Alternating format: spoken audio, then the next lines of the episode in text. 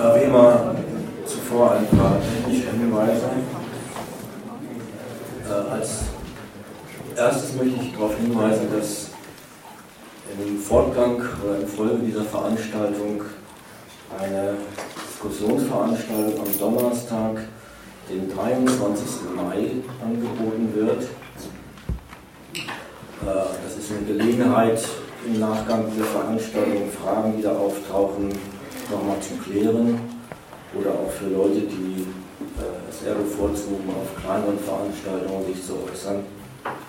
Diese Diskussionsveranstaltungen finden regelmäßig statt und wer sich darüber informieren möchte, welche Themen dort verhandelt werden, der kann das über die Internetseite Argodis tun oder aber sich hier in einer Liste eintragen und die E-Mail-Adresse hinterlassen, dass er dann informiert werden kann.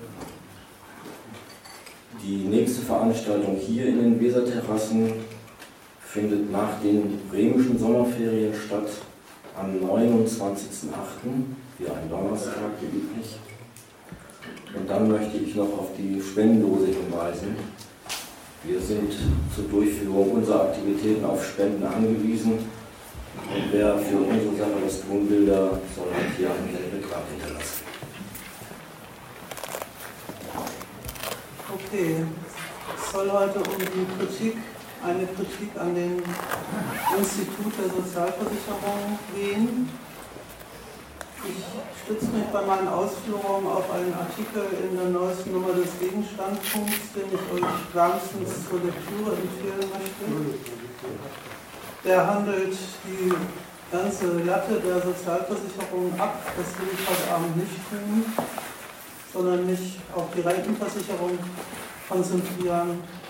Ich meine aber, dass man an der wesentliche Momente allgemeiner Art erklären kann, die auch für die anderen Sozialversicherungen zutreffen.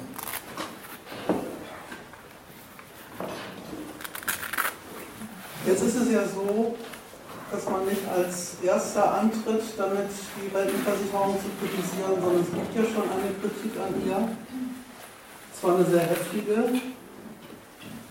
und zwar in zweierlei, und zwar etwas gegensätzlicher Hinsicht. Und beides, beides Mal geht es um den Punkt, die Rentenversicherung, die Rente, die sie zahlt, ist ungerecht.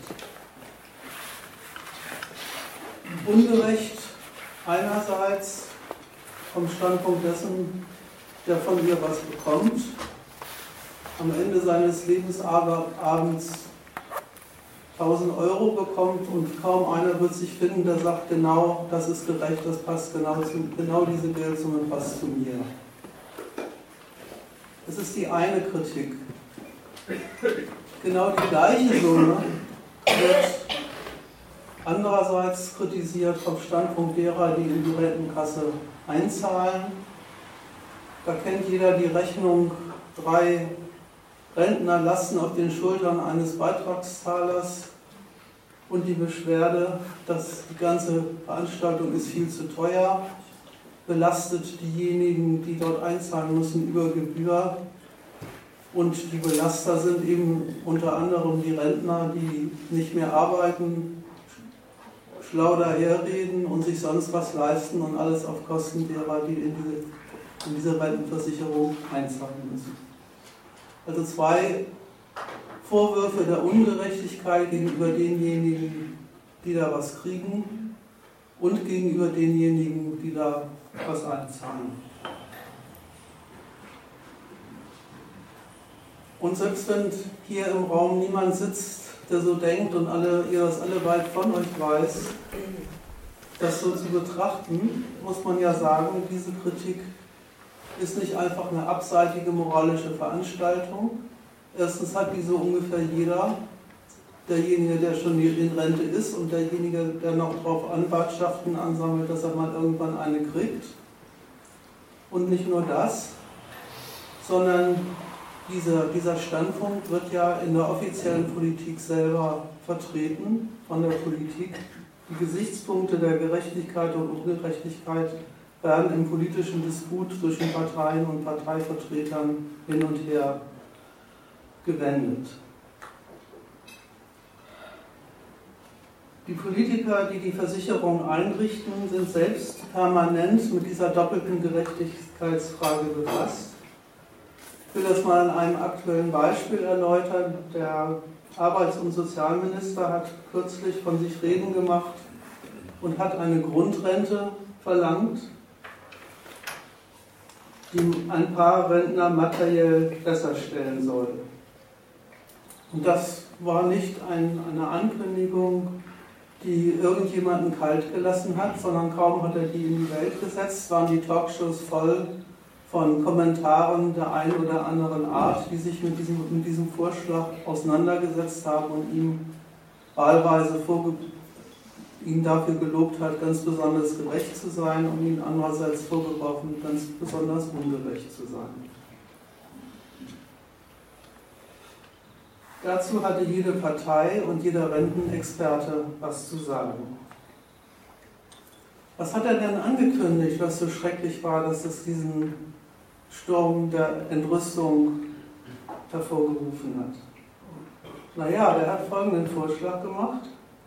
Leute, die 35 Jahre gearbeitet haben und von der Rentenversicherung eine Rente unterhalb des Grundsicherungsniveaus bekommt, die sollten ohne Bedürftigkeitsprüfung die, die Rente etwas aufgestockt bekommen. Und das, soll, das war nicht ein frommer Wunsch, sondern so hat sich ja der Minister geäußert, der selber dafür zuständig ist, die Rentenhöhe und die Rentenanwartschaften festzulegen. Er meinte, für diese Gruppe der Rentner, der zukünftigen Rentner, sollte auf alle Fälle mehr Geld fließen. Sein Argument hieß, ausdrücklich Lebensleistung anerkennen, Altersarmut vermeiden. Und das, so sagte er, steht im Koalitionsvertrag zwischen CDU und SPD und deswegen wäre es Zeit, diesen Grundsatz mal umzusetzen. Lebensleistung auf der einen Seite, Altersarmut auf der anderen, das sind in der Tat zwei entscheidende Stichworte bei der Rente, Und das kann man sich sehr schön an diesem Beispiel klar machen. Worin soll denn nach, nach dem Willen des Arbeitsministers die Anerkennung der Lebensleistung bestehen, wenn Rentner aufgestockt bekommen, damit sie mehr kriegen als Leute, die Grundsicherung beziehen? Die Anerkennung besteht darin, dass hier ein Unterschied gemacht wird. Dass es erkennbar sein muss, dass Leute die ihr Leben lang gearbeitet haben, mehr bekommen als solche, die einfach so Grundsicherung bekommen, ohne dafür irgendeine Prüfung über sich ergehen lassen zu müssen. Denen, die ihr Leben lang gearbeitet haben, soll es nicht genauso schlecht gehen wie Bedürftigen, deren Grundsicherung nichts mit ihren Lebensleistungen zu tun hat. Ist hier ein Unterschied gewahrt, so der Minister, dann haben die Leute, was ihnen gebührt, Respekt vor ihrer Lebensleistung als Antwort auf Armut. Das ist ein eigentümliches Urteil über die Rentenversicherung. Der sagt nämlich zwei Sachen über die. Erstens, die Rentenversicherung ist ein Institut staatlicher Zuteilung. Der Minister, der diesem Institut vorsteht, entscheidet ja hoheitlich, mit der Macht seines Amtes darüber, wer, wer wem wie viel zukommt. Er will etwas anders zuteilen als bisher, und zwar nach den Gesichtspunkten, die ich eben erwähnt habe. Aber bei der Frage, was dazu geteilt werden soll, soll sich die Versicherung gleichzeitig in aller Form nach etwas richten, was an den Leuten selber dran ist, was sie erbracht haben, nämlich eben diese Lebensleistung. Das entscheidende Kriterium für das, was man bekommt, soll nicht einfach von der Politik irgendwie freihändig und wahllos definiert werden, sondern sich dabei davon leiten lassen, was die Empfänger an besagter Lebensleistung so zustande gebracht haben. Und in der Tat tut die Versicherung das ja sogar. Die Lebensleistung ist im Rentensystem auch bislang kein Fremdwort, sondern in dieser Versicherung ganz maßgeblich. Also hat man sich mal danach zu erkundigen, was meinen die eigentlich, wenn die von Lebensleistung redet, reden? Was ist denn eigentlich diese seltsame Größe, die da ins Spiel gebracht wird als maßgeblicher Gesichtspunkt dafür, was einer kriegt, was einem zusteht oder nicht zusteht? Das ist die eine Seite. Die andere Seite in dieser Aussage, Lebensleistung anerkennen, Altersarmut vermeiden, ist ja aber mindestens ebenso interessant. Der Minister gibt mit diesem Spruch ganz nebenher zu Protokoll, was die Lebensleistung, die die Rentenversicherung ermittelt, in aller Regel wert ist. Nämlich so wenig, dass man davon nicht leben kann. Das sagt ja das Wort Altersarmut. Zig Millionen Leute können ein ganzes Leben, Arbeitsleben lang ordentliches Mitglied in diesem Club gewesen sein von der Rente, die ihnen die angesammelten Ansprüche vergütet, können sie am Ende ohne Zuschuss aus der Grundsicherung nicht über die Runden kommen. Das ist ja das, was er sagt, wenn er sagt, die müssen aufgestockt werden. Das ist offensichtlich, und das ist ja überhaupt gar kein äh, Geheimnis, Altersarmut als massenhafter Normalfall. So viel kann man sich an der Stelle also schon mal im Ausgangspunkt klar machen. Diese Orientierung an der sogenannten Lebensleistung schützt vor Altersarmut offensichtlich überhaupt nicht. Allen gerecht werden, allen das zukommen lassen, was ihnen zusteht, was ja in Lebensleistung ausgedrückt sein soll. Und alle haben genug zum Leben. Die beiden Sachen passen einfach hinten und vorne nicht zusammen. Das ist das, was der Minister ausspricht, wenn er seine Aufstockungsidee da in die Welt setzt. Und wenn das so ist, wenn es auf der einen Seite so ist, dass die Versicherung sich tatsächlich an dem orientiert, was sie selber Lebensleistung nennt, und gleichzeitig das Ergebnis dieser Zuteilung Altersarmut ist, dann wird das wohl an der Konstruktion dieser Versicherung liegen, dass diese beiden Sachen in diesem widersprüchlichen und gegensätzlichen Verhältnis zueinander stehen. Wie diese Versicherung also konstruiert ist, dass diese beiden Sachen Platz greifen und rauskommen, das will ich in dem ersten Punkt meines Vortrags mal ein bisschen erläutern, mal ein bisschen drin rumstochern wie es da eigentlich zugeht und nach welchen Gesichtspunkten da verfahren wird. Welche Reaktion hat sich Dahl mit seinem Vorstoß eingefangen? Ein weiter Teil der Kommentare hieß ein Unding, was er da ankündigt. Und als Argument dafür wird schon wieder die Gerechtigkeit zitiert. Die politischen Widersacher haben sich, waren sich nicht zu blöd, die Figur eines 34,5 Jahre eingezahlten Rentenberechtigten zu zitieren und zu sagen, das wäre doch dem gegenüber total ungerecht, wenn man mit, mit 35 was kriegt und ein halbes Jahr weniger nicht. Und das sollte jetzt kein Argument dafür sein, dass der andere auch was kriegt, sondern ein Argument dafür, dass dann diejenigen, die 35 Jahre haben, nichts kriegen sollen.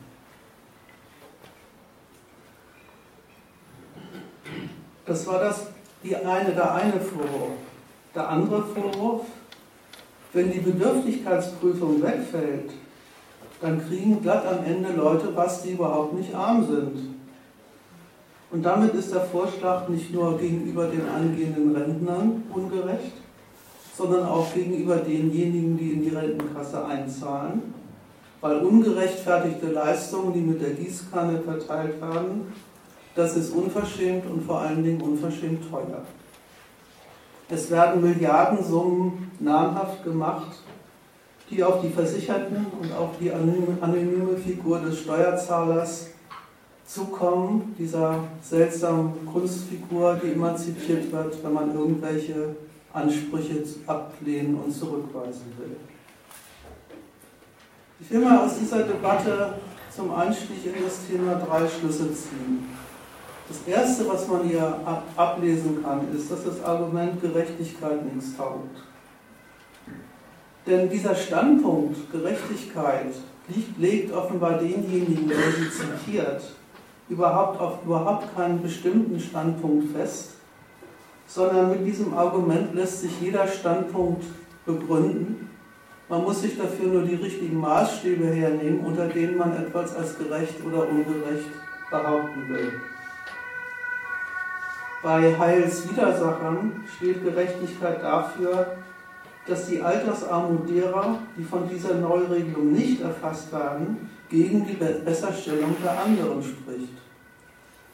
Die Debattierenden sind so frei, zu Protokoll zu geben, dass es zu unserer Lebensweise offenbar einfach nicht dazu gehört, dass einer irgend, einfach irgendwie ein Geld kriegt, wenn er es braucht. Von Anfang an ist das eben gar nicht die Frage. Darauf bestehen sie. Entsprechen muss es ihm. Und wenn es ihm entspricht, ist die Frage, ob es für ihn reicht oder nicht, völlig unerheblich. Zweitens, der Grund, warum man mit Gerechtigkeit alles und das Gegenteil von allem genauso gut begründen kann, liegt nicht an einer bedauerlichen Unschärfe dieses Begriffs, sondern gehört dazu, zu der Sache, um die es an der Stelle tatsächlich geht. Die Frage, die da nämlich, der da nämlich nachgegangen wird, ist, wer hat etwas verdient und wer muss sich dafür zur Kasse bitten lassen? Und diese Frage, wer hat etwas verdient und wer muss sich, wer muss sich dafür zur Kasse bitten lassen, ist offensichtlich ein Gegensatz zwischen diesen beiden, denen die was kriegen und denen die zahlen müssen dafür. Und zwar ein Gegensatz, der durch ein staatliches Machtwort entschieden wird, eben durch die beschlossene Zuteilung. Und der Anspruch, dieses Machtwort hat gerecht zu sein, behauptet, dann wäre die Gerechtigkeit eingehalten, wenn beiden Gesichtspunkten Genüge getan wird. Beantwortet werden soll mit der Gerechtigkeitsfrage, was man sich gefallen lassen muss, was man anerkennen soll als das geht in Ordnung, und zwar völlig, völlig jenseits der Frage, ob es reicht und ob es taugt, eben unter dem Gesichtspunkt dessen, das steht dir von Amts wegen zu und wenn dir das von Amts wegen zusteht, dann hast du dann mit deiner Kritik zurückzutreten und zu sagen, okay, dann ist das halt Wenn es um Gerechtigkeit geht, geht es um die Frage der Vereinbarkeit von Gegensätzen. Und zwar von Gegensätzen, der, für die die Entscheidungsinstanz eben nicht diejenigen sind, die von der einen oder anderen Seite betroffen sind, sondern eben vom Staat, der dafür zuständig ist, diese komplizierte Gerechtigkeitsfrage immer wieder erneut zu lösen. Und da stellt sich ja dann doch die Frage, warum das eigentlich so ist, dass das ein ständiges Problem dieser Rentenkasse offenbar tatsächlich ist. Und insofern, drittens, sind auch die Auskünfte von Heilswidersachern eine Klarstellung zur Sache. Offensichtlich ist die Rentenversicherung genauso ein Institut ein Institut staatlicher Zuteilung, die die Gegensätze zwischen Beitragszahlern und Rentenempfängern überhaupt erst einrichtet und ins Werk setzt und die mit und die Zahlung an die Leute und das Kassieren von den Leuten zueinander ins Verhältnis setzt und darüber regelt, wie das ganze System zu funktionieren hat. Da ist nichts daraus begründet, was die Leute tatsächlich bezahlen und was die Leute tatsächlich bekommen, sondern umgekehrt. Da wird gemäß der Messlatte, die die Rentenversicherung anlegt, über dieses Verhältnis entschieden, eben nach der Logik, jeder kriegt das, was er verdient und muss bezahlen, was für ihn in Ordnung geht, weil wir es so beschlossen haben. Und das ist auch noch aus einem weiteren Grunde ganz interessant. Denn es ist ja so, in der Rente wird die Gerechtigkeitsfrage vom Staatswegen entschieden. Da gilt ja genau dieses Prinzip, was die Gesellschaft ansonsten beherrscht. Man lebt von dem Geld, dass man mit seinen Leistungen verdient. Und das, was man sich verdient hat, das hat man dann für das verdient, was man geleistet hat. Dass genau dieses Prinzip bei der Rentenversicherung ja überhaupt nicht gilt. Da ergibt sich der Lebensunterhalt überhaupt nicht aus den Leistungen, die man erbringt, weil die hat, erbringt man ja gerade gar nicht mehr. Und die Abzüge, die man bekommt, bekommt man nicht für sich, sondern für die Finanzierung von Zuwendungen, an denen man selber gar nicht beteiligt ist. Und genau dort, wo es tatsächlich gar nicht um das Verhältnis von Leistung und Gegenleistung, von Leistung und Bezahlung geht, genau dort tobt der, der heftigste Gerechtigkeitsfanatismus. Da wird immerzu und unermüdlich danach gefragt, wie das wie da alles stimmig zusammenpassen soll. Kriege ich, was ich verdiene, kriegen die anderen etwas, was sie überhaupt nicht verdient haben? Und ist das zweite etwa vielleicht sogar der Grund für das erste?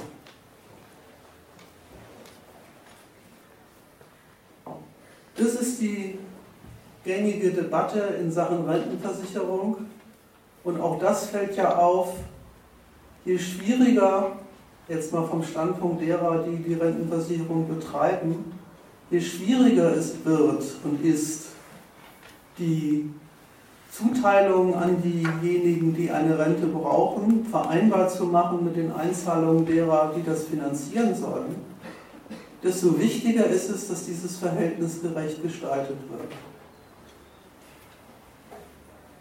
Um aus diesem Sumpf herauszuführen, will ich deswegen im Folgenden mal der Frage nachgehen, nach, welchen Gesichtspunkten denn die Rente tatsächlich festgelegt wird, wenn es offenbar nicht so ist, dass es Prinzipien der Gerechtigkeit gäbe, die definieren würden, was da rauskommt.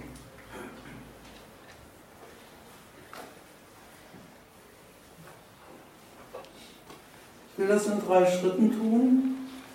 Im ersten Schritt soll es, wie gesagt, um die Konstruktion dieser seltsamen Versicherung geben, gehen, um die Frage, was versichert die eigentlich und wie und nach welchen Gesichtspunkten. Im zweiten Teil will ich dann darüber reden, was eigentlich der Grund dafür ist, dass diese Ausgleichung zwischen Beitragszahlern und Empfängern offenbar den Rentenkunststückproduzenten immer schwieriger wird. Auch darauf gibt es ja in der öffentlichen Debatte eine Antwort, die heißt Generationenvertrag. Und dann soll man sich das immer so vorstellen, dass weil die einen immer älter werden und die anderen immer früher aufhören zu arbeiten, deswegen das von vorn bis hinten nicht zusammenpasst und nicht zusammenpassen kann. Was nur die Fantasie der Rentenkonstrukteure beflügelt, das dann doch passend zu machen. Und im dritten Punkt will ich mal einen Blick auf die, aktuellen, auf die aktuelle Lage dieser Versicherung werfen und der Frage nachgehen, was die eigentlich mit dem Beschäftigungswunder zu tun hat, dem wir gleichzeitig beiwohnen. Also zum ersten Punkt. Was verspricht die Politik eigentlich ihren Erwerbsbürgern, wenn sie ein ganzes Netz von Sozialversicherungen eingerichtet hat. Was ist das Versprechen der Rente?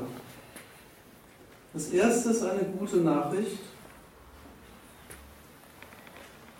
Irgendwie geht der Staat ganz selbstverständlich davon aus, dass Arbeiten keine Frage von Erträgen ist, aufgrund und auf Basis derer man es irgendwann auch mal mit dem Arbeiten gut sein lassen kann und sagen, so jetzt reicht's, jetzt, jetzt höre ich mal auf und von dem Geld, was man da so über sein Leben verdient und zurückgelegt hat, sich einen ruhigen Lebensabend machen kann. Das ist ja offensichtlich nicht der Fall, dass die Leute das mit ihrem Einkommen könnten und genau deswegen tritt er ja ein und sagt, er macht es für sie. Die Arbeit ist eine Sache des Lebens, lebenslangen Aushaltens. Und es ist überhaupt keine Selbstverständlichkeit, dass man einfach aus finanziellen Gründen irgendwann von sich aus entscheiden, einfach entscheiden könnte, wann hört einmal einfach mal auf. Festgelegt wird von Staatswegen eine Regelaltersgrenze und so wird den Leuten der individuelle Test darauf erspart, ob sie überhaupt dazu in der Lage wären, bis ins hohe Alter zu arbeiten und ob ihre Betriebe und Firmen da überhaupt mitmachen würden. Der Staat sagt, wann es gut ist und er bestimmt hoheitlich, wann, das Lebens, wann der Lebensabend anfängt und das Arbeiten gehen zu Ende ist. Und diese Regelaltersgrenze liegt bis auf weiteres bei 67 Jahren hierzulande. Bis zu der muss man es schaffen, wenn man seine Altersrente abschlagsfrei bekommen will. Dieses großzügige Ver Ver Versprechen, irgendwann ist Schluss und ab dann gibt es Rente, wann Schluss ist, bestimmt der Staat, hat die andere Seite, wie viel man dann kriegt, bestimmt er auch. Das allgemeine Niveau dieses Wohlstands soll im Schnitt bei genau 48 Prozent des Durchschnittseinkommens aus abhängiger Beschäftigung liegen. Das ist die politische Beschlusslage. Den rüstigen und künftigen Rentnern gegenüber ergeht die Klarstellung, dass sie in ihrer goldenen Zeit nach der Arbeit, wenn man endlich mal machen, tun und lassen kann, was man will, knapp halb so viel Geld bekommen mit, wie das, mit dem sie in ihrem Wackeltagsalltag zurechtkommen, rauskommen müssen. Das ist schon für einen weiten Teil derjenigen, die von dieser Entscheidung abhängig sind, die Altersarmut per Gesetz. Auch damit verrate ich kein großes Geheimnis. Das steht genauso in, jeder, in jedem Artikel, der sich mit diesem Gegenstand befasst. Das Interessante ist eigentlich, das Interessante ist eigentlich, dass die Sache damit gar nicht fertig ist. Es ist ja gar nicht so, dass der Staat sagt, so, 67, bei 67 ist, ist Schluss, die Höhe legen wir auch fest, 48 Prozent des Durchschnittseinkommens und damit ist die Sache erledigt, sondern jetzt geht es überhaupt erst richtig los. Die Definition 48 Prozent zieht unzählige gesetzliche Bestimmungen nach sich und ganz, ganz viel Versicherungsmathematik. Der Gesetzgeber belässt es gar nicht dabei, nach dem Motto, die Hälfte lang ein Rentenniveau festzulegen und sich dann um die Finanzierung dieser sozialen Errungenschaft, aus welchen Töpfen auch immer, zu kümmern. Damit kommt die Sache erst richtig in Gang. Er richtet eine Versicherung ein und die hat genau den Witz, den je besonderen versicherten Individuen gerecht zu werden. Ihnen soll es gemäß sein, was sie bekommen, und ihnen soll das entsprechen.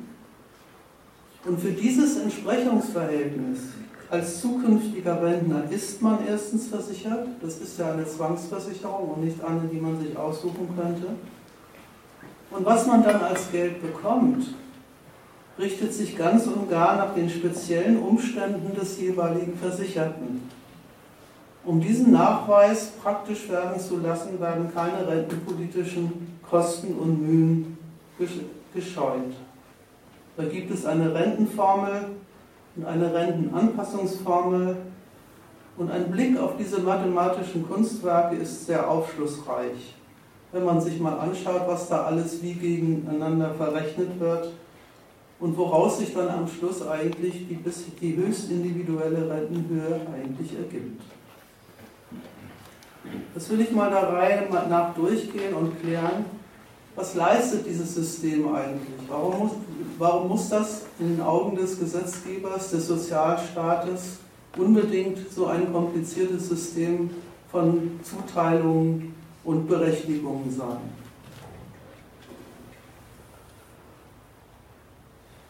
Was erwirbt man denn, wenn man eine Rentenanwaltschaft erwirbt?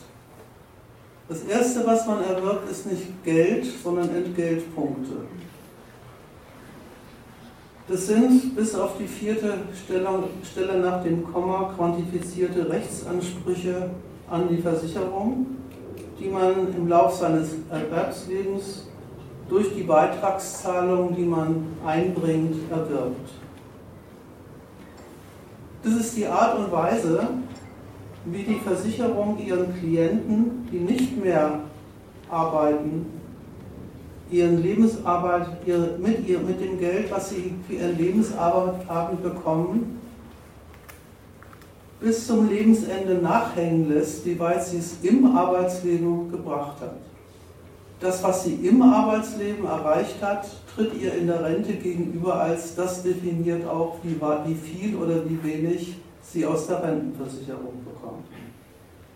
Das ist da schon dadurch sichergestellt, dass der Rentenbeitrag ein Prozentsatz des Lohns ist und dieser Prozentsatz des Lohns die maßgebliche Größe ist für das Verhältnis von was hat man, was hat man erbracht, was hat man getan, was hat man sein Leben lang über verdient und was bekommt man dann hinterher sozusagen raus. Mit viel bürokratischem Ehrgeiz begutachtet die Versicherung die Erwerbsbiografien ihrer Mitglieder und aus denen denen entnimmt sie die individuelle Lebensleistung. Und da kommen wir der Sache schon näher, worin die eigentlich besteht.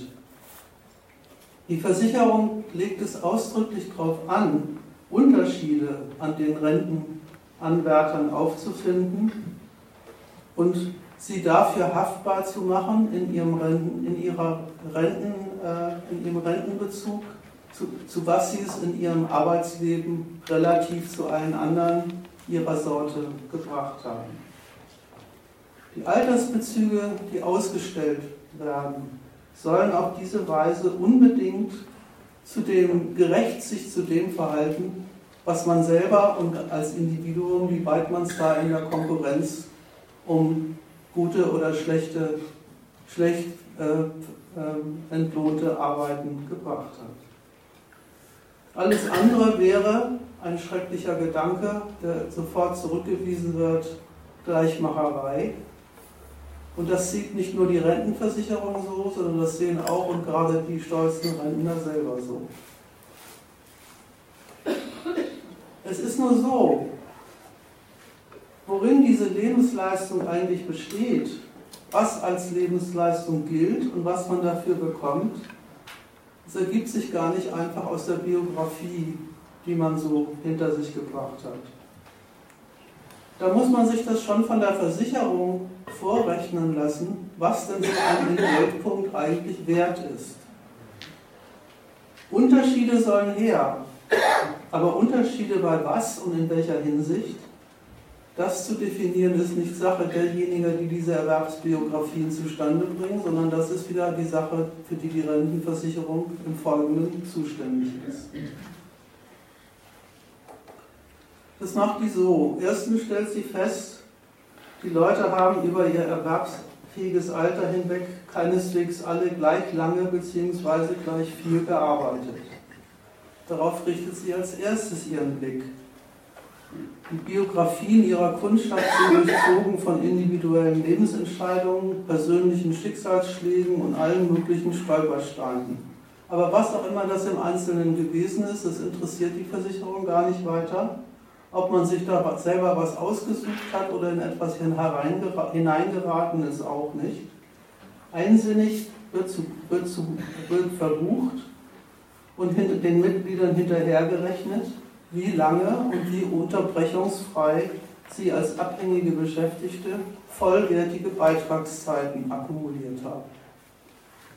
Wie gesagt, das hat erstmal mit der Lebensbiografie als solcher gar nichts zu tun, sondern ist erstmal eine Sache dessen, wozu sich die Versicherung entscheidet, was sie als eine solche gelten lassen will und was nicht. Also erstens Dauer und Unterbrechungsfreiheit der Beschäftigung und zweitens, wie viel hat man in der Zeit verdient. Und damit steht schon mal eins fraglos fest, Wer im Arbeitsleben wenig verdient hat, verdient auch im Alter weniger. Um hier überhaupt auf eine brauchbare Auskunft zu kommen, legt die Versicherung für jedes nachgezählte Beitragsjahr einen ermittelten Durchschnittslohn für das Jahr dem zugrunde als Messlatte und vergleicht mit diesem Durchschnitt dann die individuellen Leistungen. Die liegen dann entweder über diesem Durchschnittslohn oder drunter. Und je nachdem bekommt man dann einen Entgeltpunkt für den Durchschnitt, entsprechend mehr Entgeltpunkte, wenn man drüber liegt und umgekehrt. Das ist das System, mit dem die Unterschiede an der Rente hergestellt werden. Wie gesagt, die ergeben sich nicht aus diesen Tatsachen, sondern werden auch mit diesem Verfahren hergestellt. Und dass, dass, dass, es dazu, dass es da zu großen Unterschieden kommt, ist ja auch kein Wunder, weil die mit Erwerbsarbeit bei uns erzielbaren Einkommen nun einmal weit gefächert sind. Davon geht die Versicherung ganz selbstverständlich aus. Was kann man dem entnehmen, worum es bei diesem ganzen Theater eigentlich geht? Man kann sich das ja mal so überlegen. Man mag sich ja selber als Individuum, als einzelner Arbeitnehmer alles Mögliche als seine Lebensleistung zurechnen. Was man alles Nützliches und Interessantes in seinem Leben verbracht hat, dass man jahrzehntelang Leute sicher von A nach B kutschiert hat oder sie unterrichtet hat oder das alles gleich unter der Perspektive der Opfer, die man dabei erbracht hat, auch so merkwürdige Tugend wie die, dass man, was man alles hat aushalten müssen und alles mitgemacht hat, werden da durchaus angeführt. Egal. Was immer man sich selber als Lebensleistung dem Inhalt nach einbilden mag, die Versicherung stellt klar, was eigentlich jeder weiß. Der Witz an Lebensleistung ist schlicht und banal die Geldsumme, die man mit ihr erzielt. Die Geldsumme und ihr Unterschied zu den Geldsummen anderer, die in der gleichen Lage sind. Auf dieses Ergebnis legt die Versicherung die Leute fest. Das ist es, was sie als, Lebensleistung definiert, anerkennt und bilanziert. Und das ist, deswegen ist es auch total konsequent, dass sie in den auf die Einkommen gezahlten Beiträgen das passende Maß vorfindet, an dem sie diese Lebensleistung abliest. Und das ist nach der Logik dieser Versicherung auch total gerecht, weil so passt die Rente eben genau zur Lebensleistung, weil man an den Beiträgen sehen kann, was man selber in dieser Zeit geleistet hat. Das mag ja für sich gesehen alles tautologisch sein, aber so stellt man genau das entsprechendes Verhältnis dar, auf das es da offenbar ankommt.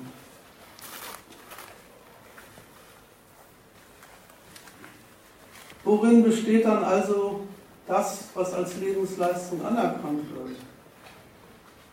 Naja, was die Versicherten tatsächlich geleistet haben, ist, dass sie sich in welcher Art und Weise auch immer in die Hierarchie der Löhne und Gehälter, mit der sie auf dem Arbeitsmarkt zu tun bekommen, auf irgendeiner Position zwischen ganz unten und ganz oben einsortiert haben.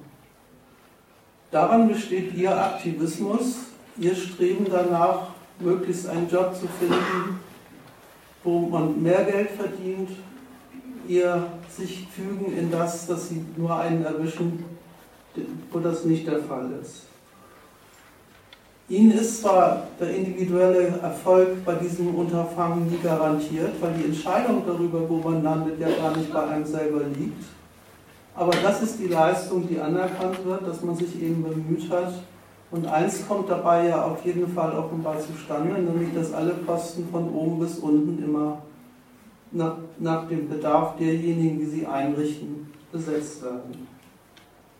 Und das Resultat ist auch zu begutachten. Am Ende haben sich alle angestrengt nach, nach ihren Kräften, damit aber höchst unterschiedlich viel geleistet, nämlich eben so viel, wie sie als Geld dann von, durch diese Leistung erwirtschaftet haben. Viel oder wenig verdient, das ist die Leistung, die die Versicherung bilanziert und ins Werk setzt, wenn sie die Lebensleistung in dieser Form ermittelt und den Menschen darauf festlegt, auch im, Lebens, im Lebensabend noch damit zu tun bekommen hat, wie weit sie es in der Konkurrenz um, um Arbeiten gebracht hat oder auch nicht. In die Rente findet das ganze Arbeitsleben Eingang Und ob man es dann letztlich zu den 45 Entgeltpunkten bringt, die der Gesetzgeber ohne jeden Anflug von Humor zum Normalfall erklärt oder nicht, so ist das jeweils erzielte Ergebnis auf jeden Fall eins, nämlich total passend zu demjenigen, der es bekommt. Es ist genauso gerecht wie das Verfahren zu seiner Ermittlung, bei dem nichts als dieser Vergleich eine Rolle gespielt hat. Es ist nur so, jetzt hat man seine Entgeltpunkte, aber wie, was hat man jetzt von denen? Das ist ja damit noch gar nicht ausgemacht. Der entgeltgemessene Wert der Entgeltpunkte will erst noch seinerseits ermittelt werden. Es steht nicht ein für alle Mal fest, sondern ist, ergibt sich aus einer zweiten Bestimmung der Rente, nämlich der sogenannten Rentenanpassungsform. Und das ist die Art und Weise, wie die Versicherung die individuelle Altersrente von noch ganz anderen Sachen abhängig macht als von dem individuellen Konkurrenzerfolg oder Niederlage. Sie zieht eine Bilanz über den Zustand des ganzen Clubs der Erwerbstätigen und knüpft das Schicksal des Einzelnen an das Schicksal des gesamten Vereins. Und wie sie das tut, das will ich im Folgenden noch dadurch ein paar Worte darauf verschwenden.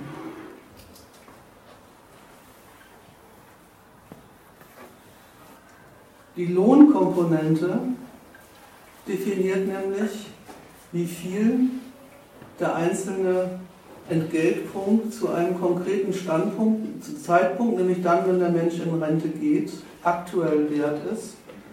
Und das ergibt sich nicht aus der Lohnhöhe zu der Zeit, wo er gearbeitet hat, sondern das ergibt sich aus der, aus der durchschnittlichen Lohnhöhe zu dem, zu dem Zeitpunkt, wo er in Rente geht.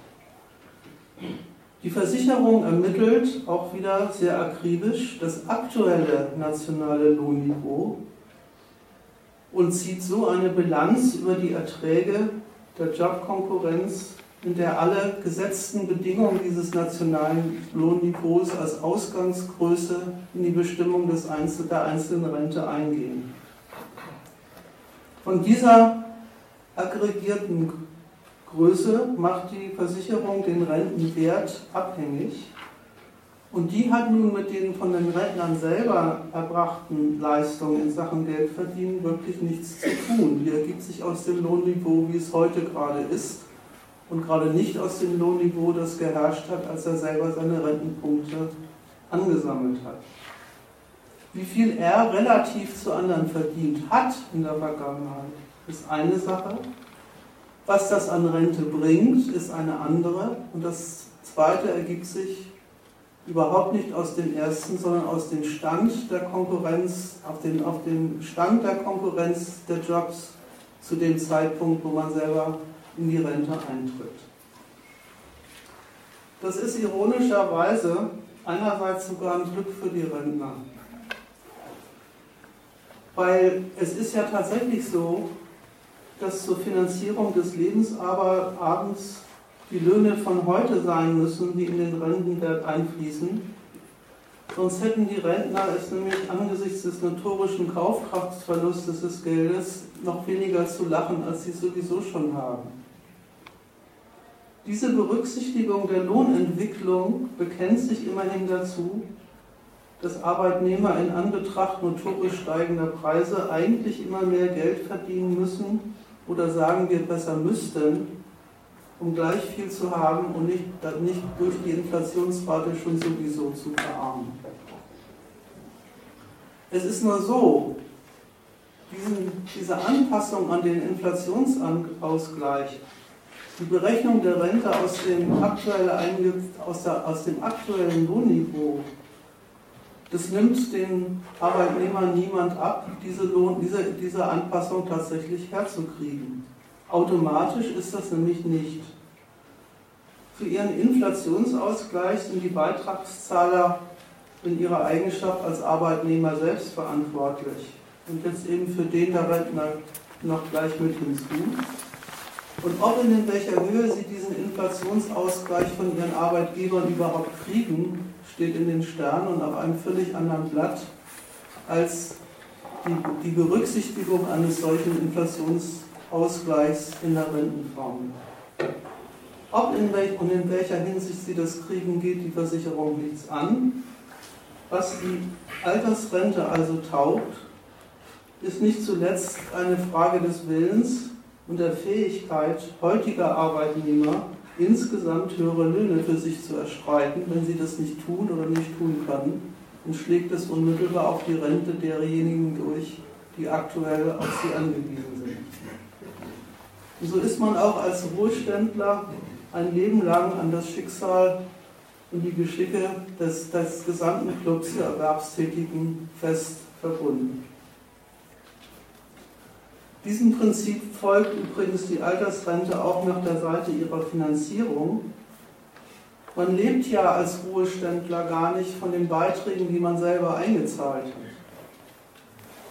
Die, sind, die hat man nicht für sich zurückgelegt, so nach der Vorstellung, man hätte einen, mit seinen Renteneinzahlungen einen Topf begründet, aus dem dann das bezahlt wird, was man dann später kriegen soll, sondern die werden ja ausdrücklich aus den Beiträgen derjenigen gezahlt, die aktuell einzahlen. Das Geld, was man selber eingezahlt hat, ist längst ausgegeben.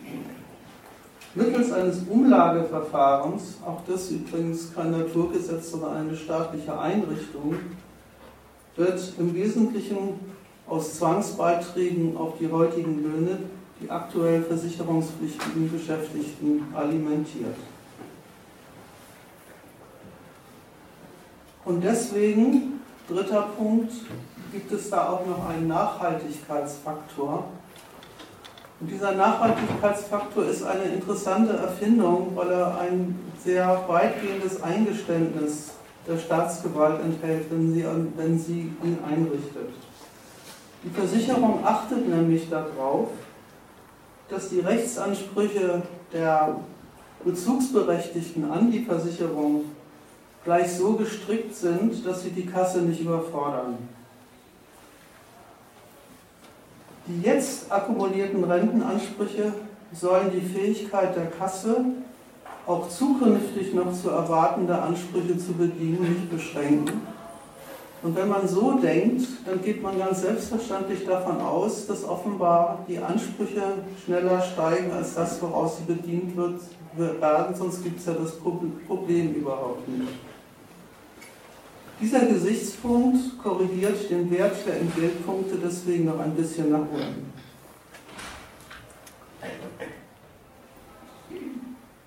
Genau den Reim soll man sich aus diesem Faktor machen.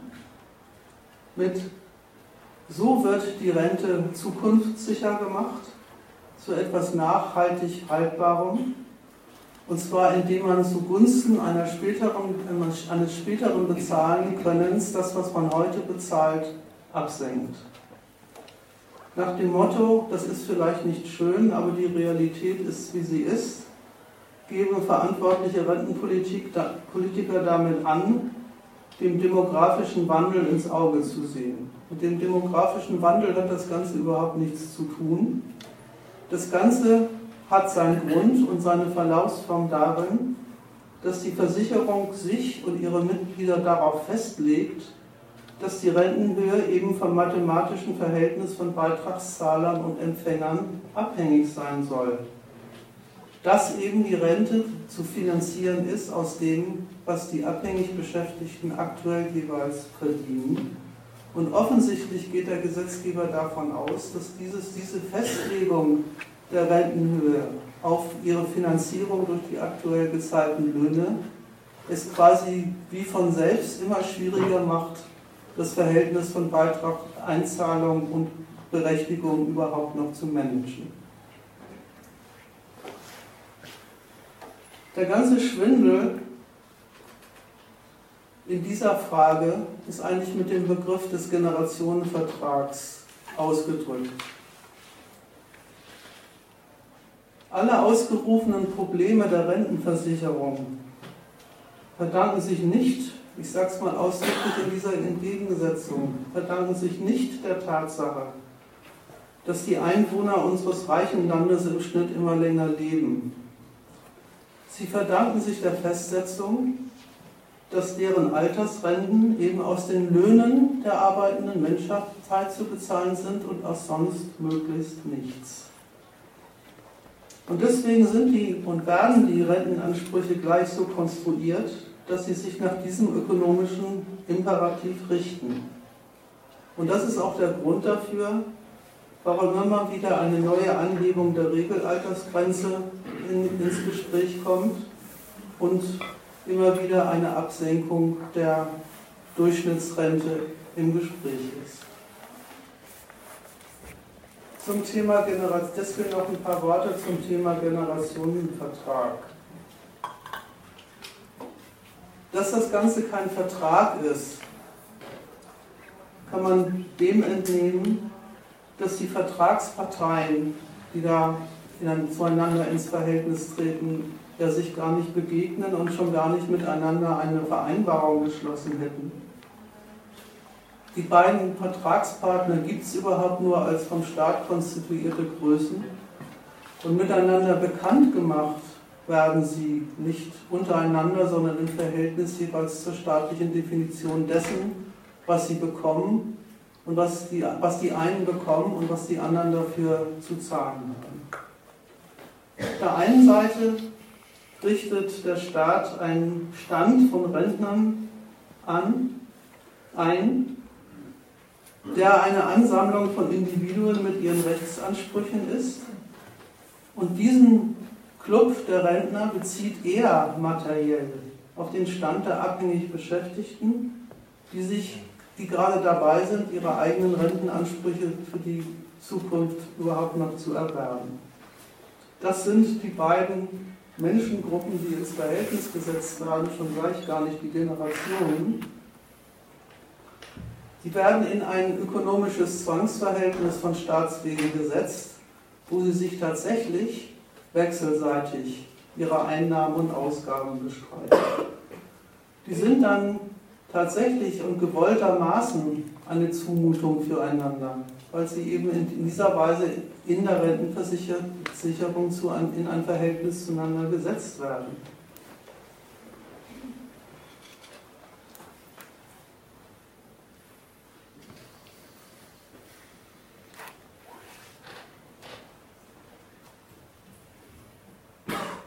Die Altersarmut hat eben ihren Grund nicht darin, dass die, Beitrags, dass die Beitragszahler immer weniger werden und die, die Rentner immer länger leben. Das ist das, was der Gedanke des Generationenvertrags einem nahelegen will. Sondern die liegt daran, dass die Summe, das Geld, aus dem dieses, diese Rente finanziert wird, Bestimmung hat, die dem, wozu sie da in Anschlag gebraucht wird, schlicht und einfach widersprechen. Und damit komme ich zu meinem zweiten Punkt. Es ist nämlich so, es ist einerseits, das sollten, sollten die Ausführungen im ersten Punkt zeigen, es ist einerseits Sache der staatlichen Gewalt, der eingerichteten Versicherung, dieses Verhältnis von Beitragszahlern und Anspruchsberechtigten zu organisieren, die zueinander ins Verhältnis zu setzen, das, was die einen kriegen, aus dem zu definieren, was die anderen rauskriegen und dabei ganz komplizierte Systeme zur Geltung zu bringen, die dafür sorgen, dass beiden Seiten Gerechtigkeit widerfährt, sowohl denjenigen, die zahlen, als auch denjenigen, die anspruchsberechtigt sind. Der Grund dafür, dass diese Rente nie feststeht, sondern ständig neu berechnet und wird und ständig Probleme mit ihrer Finanzierungsbasis bekommt, liegt aber nicht an diesem System der Berechnung, sondern liegt an der, an, dem, an der Sorte Geld, die dafür verwendet, die für diese Berechnung verwendet wird.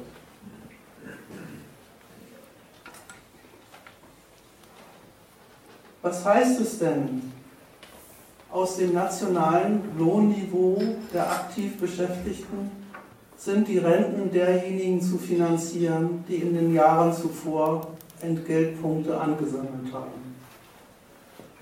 Die Versicherung besteht nachdrücklich darauf, dass ihre Mitglieder sich insgesamt und ein ganzes Leben, Leben lang, also eben über ihre eigene aktive Arbeitszeit hinaus, aus einer Geldsumme reproduzieren müssen, die dafür untauglich ist, weil sie dafür einfach nicht gezahlt wird und nicht gedacht ist.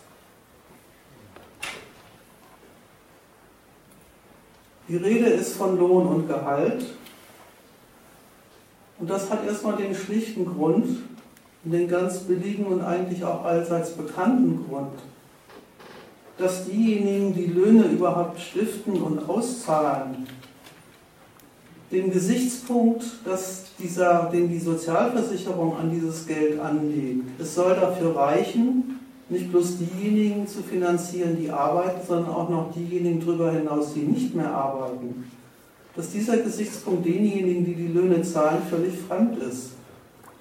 Die zahlen Lohn nicht dafür, dass irgendjemand von ihm leben kann, schon gar nicht zahlen sie den Lohn dafür, dass davon auch noch Rentner alimentiert werden können, sondern sie zahlen ihn schlicht und einfach für die von ihnen beanspruchte und ins Werk gesetzte Arbeit. Und nichts als die Arbeit, die sich für sie lohnt, zahlen sie auch, sowohl der Dauer nach als auch der Höhe nach. Und weil das so ist, weil, dieses, weil diese Geldsumme eine, ökonomisch eine vollkommen andere, gegensätzliche Bestimmung hat als die für die Rentner samt ihren Finanziers zum Leben zu reichen, deswegen ist sie notorisch für das, was sie in der Rentenversicherung taugen soll, immer zu klein. Und dass das so ist übrigens, davon geht die Rentenversicherung, wenn sie die abhängig Beschäftigten zur Mitgliedschaft verpflichtet, als selbstverständliche Sachlage selber aus. Weil sie ist ja die Instanz, die dafür sorgt, dass die Summe, die für den Einzelnen absehbar nicht zur Bestreitung seines ganzen Lebens als Geldquelle reicht. Wo völlig klar ist, dass es eben nicht so ist, dass die Arbeit so organisiert ist und so bezahlt wird, dass man aus ihr heraus, aus freien Stücken und alleine auch noch das bewältigen kann, sein Lebensabend zu finanzieren. Das ist ja der ganze Ausgangspunkt dessen, dass man dafür eine, Sozial eine soziale Leistung benötigt. Die Summe, die für den Einzelnen also nicht reicht, die soll dadurch zum Reichen gebracht werden und wird dadurch zum Reichen als reichend definiert, dass sie für das Kollektiv reichen soll. Diese Kollektivierung von Lohnbestandteilen und ihre Umorganisation so, dass immer diejenigen, die arbeiten, aus ihren Arbeitsverdiensten, die wie gesagt, die sie wie gesagt aus einer Quelle haben, die selber mit diesem Zweck nichts zu tun hat, diese Summe muss von, von Staatswegen und in, in der Versicherung so organisiert den Dienst erbringen, gleichzeitig die mit zu ernähren, die gestern gearbeitet haben und genau in der Zeit selber nicht in der Lage waren und nicht in der Lage sein können, entsprechendes für sich zurückzulegen.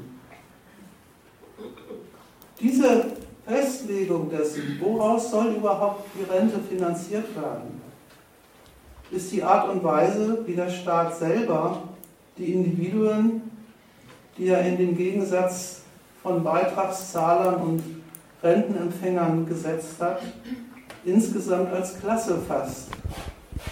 Als eine besondere Art Menschheit, die eben von einer Erwerbsquelle lebt, die die Finanzierung des Lebensabends nicht sicherstellt, wenn es dem Einzelnen überlassen bleibt, aber auf jeden Fall sicherzustellen hat, wenn alles kollektiviert wird und der Staat dieses Verhältnis organisiert. Und das ist ja tatsächlich so, das ist ja das Brutale an dieser Einrichtung, dass der Staat mit dieser Sorte Kasse den Mitgliedern dieser Klasse tatsächlich sowas organisiert wie einen überlebensnotwendigen Dienst. Die brauchen sich, die können sich gar nicht um die Finanzierung ihres Lebensabends kümmern und müssen es auch nicht. Das wird ihnen ja abgenommen. Sie, das Einzige, worum sie sich sorgen müssen, und zwar ihr ganzes Arbeiterleben lang, ist, ob dann, wenn sie nicht mehr arbeiten müssen, die Punkte, die sie angesammelt haben, dann auch reichen, dass sie damit hinterher irgendwie über die Runden kommen. Alles andere geht sie nichts an. Der Staat zwingt beide Seiten oder beziehungsweise die gleiche Person in, in zwei Eigenschaften, nämlich Beitragszahler und Rentenanspruchempfänger, zwingt die Gesamtheit dieser Kassenmitglieder in eine, in eine Solidarität miteinander. Und deswegen ist es auch überhaupt kein Wunder, dass diese Solidarität die Form der Gerechtigkeit, der Hässigkeit annimmt, die ich, mit der ich am Anfang eingestiegen bin. Die Festlegung verspricht und organisiert einen Bezug des individuellen Konkurrenzerfolgs und des individuellen Konkurrenzniederlage in dem, was man als Rente für die Rente bezahlt und von sie, für sie kriegt und finanziert sie mit einer Summe, die sich aus diesem Verhältnis gar nicht ergibt, sondern aus der Klassenlage derer ergibt, die da in dieser Kasse zusammengefasst sind. Ich mache jetzt mal eine Pause. Ich habe noch meinen dritten Punkt wo ich noch ein bisschen was darüber erzählen will, warum das eigentlich mit dieser Finanzierung des, des, der Rente aus dem Lohn heutzutage immer weniger klappt, immer weniger äh, der Fall ist. Aber ich wollte erstmal eine, eine Unterbrechung machen und vielleicht gibt es da schon Fragen oder Einwände oder alternative Vorstellungen zum gleichen Thema.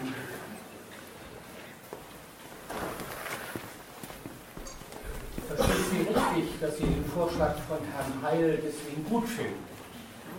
Ich.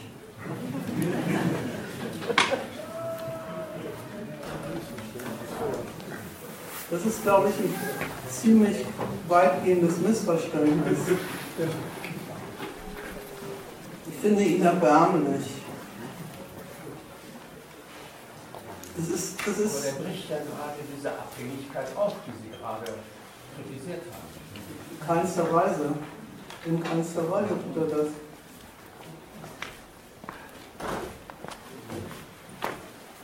Sag doch gerade nochmal den Vorschlag von Herrn Heil, dass es vor Augen steht. Der hat gesagt, es gibt äh, Leute, die haben ihr Leben lang gearbeitet und kriegen dann am Ende nicht mehr raus oder sogar noch weniger raus als diejenigen, die vom Staat offiziell als äh, Elendsfiguren anerkannt sind. Die gibt es also in dieser Gesellschaft offenbar zuhauf auch noch.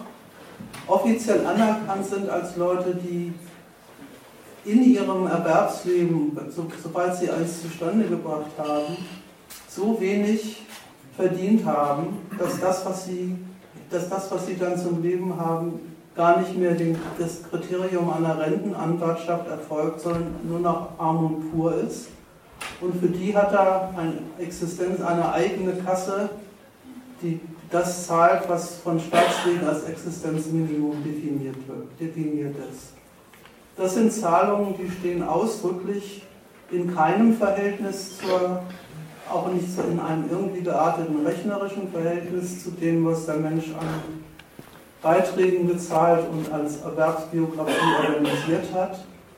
Da sagt der Staat, ja, die Leute gibt es auch noch, bei denen dieses Verhältnis gar nicht existiert. Auch das ist ein Produkt unserer wunderschönen Arbeitswelt, dass die offenbar zuhauf auch solche Leute produziert und die kriegen dann eben das, was Grundsicherung heißt. Und dass Grundsicherung staatlich organisierte Armut ist, das ist ja nun wirklich kein Geheimnis. Es gibt es aber Leute, die haben gearbeitet, die haben Rentenpunkte akkumuliert und kriegen nicht mehr als die. Und da sagt der Heil, das kann doch nicht sein, dass denen nicht mehr oder, oder sogar noch weniger zukommt als solchen, von denen wir selber sagen, das ist Armut pur ohne Bezug auf irgendeine Lebensleistung. Deswegen muss man die ein wenig aufstocken, um deutlich zu machen, dass auch, für, auch bei Ihnen das Prinzip gilt, Ihre Lebensleistung wird gewürdigt. Und ich wollte eigentlich mit meiner ganzen Kritik an dieser Vorstellung von Lebensleistung deutlich machen, dass das für, eine, für ein, äh, ja, wie gesagt, erbärmlicher Bezug auf die Frage ist, was hat der Mensch eigentlich in, in, seinem, in seinem ganzen Arbeitsleben getan und wofür ist er eigentlich bezahlt worden. Weil dieses Verhältnis, je schlechter, der, je schlechter der Lohn, desto schlechter die Rente, redet ja im Ausgangspunkt, das habe ich glaube ich auch paar Mal auszudrücken. Versucht, redet ja ausdrücklich gar nicht von der Frage und will auch gar nicht von der Frage, über die Frage reden, was der Mensch braucht, sondern redet darüber, was ihm aufgrund der Logik, dass Leistung Geld zum Geldbezug berechtigt und sonst nichts in dieser Gesellschaft, ähm, organisiert das als Prinzip der Bezahlung gerade jenseits der Frage, was das dann an Einkünften für den Menschen heißt. Und so kommt ja dieses, vielleicht könnte man auch mal sagen, im ersten Anblick, im ersten Blick ist was etwas paradoxe Verhältnis zustande, dass tatsächlich jeder für seine Lebensleistung seine Rente kriegt und gleichzeitig die Rente nicht reicht. Und wenn das so ist, dass Lebensleistung zum Maßstab äh, zu machen in Sachen verdienten Lohn, und das ist ja der Maßstab, den Lebensleistung hat, wenn das so ist, dass die, die Verknüpfung der Rente mit dem erzielten Lohn das Resultat, das Resultat nicht gerechte Unterschiede, sondern flächendeckende Armut hat, dann, und das war mein Schluss auf, auf den zweiten Punkt, sagt das offensichtlich einiges über diese Summe namens Lohn, aus der das alles finanziert werden soll. Und ich wollte nicht in irgendeiner Weise Partei ergreifen für irgendeine der Rechnungen, die dort angestellt werden, sondern wollte sagen, dieses ganze System der Berechnung spricht eigentlich dem Hohn, dass damit äh, in irgendeiner Weise sowas wie eine soziale Absicherung derjenigen geleistet werden sollte oder wird, die von ihr leben müssen.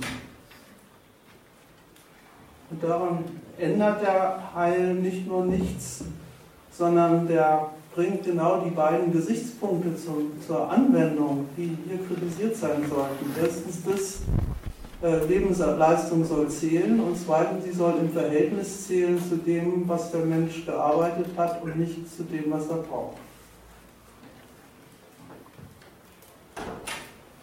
Es ist ja am Heil selber das Paradoxe, dass er im Namen dieser hergestellten Gleichung von Lebensleistung und Rente sich genötigt sieht, an der so eingerichteten Art und Weise der Zuteilung etwas zu lockern, damit es überhaupt nach den beiden Seiten weiterhin aufgeht. Genau.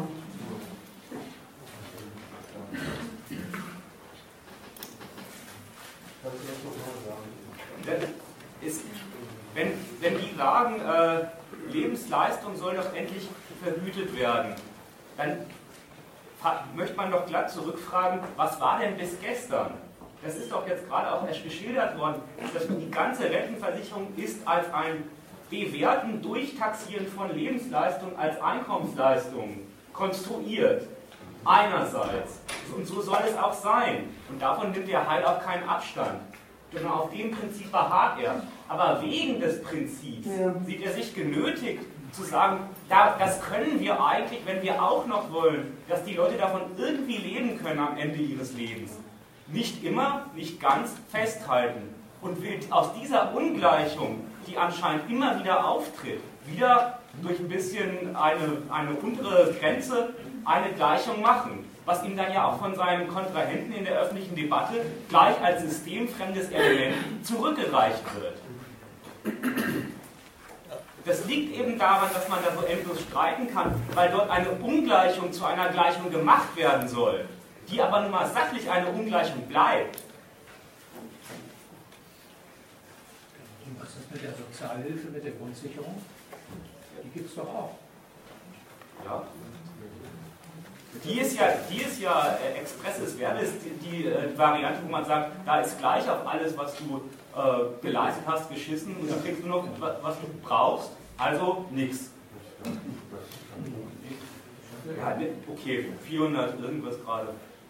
Altersarmut eben. Existenzminimum sagt ja selber, dass äh, da ein Verhältnis definiert wird zu dem, was die Staatsgewalt meint, unbedingte Notwendigkeit zu sein, der, man, der, sich, der sich diese Gesellschaft nicht entziehen kann, sie es auch denjenigen zukommt, die nichts verdienen.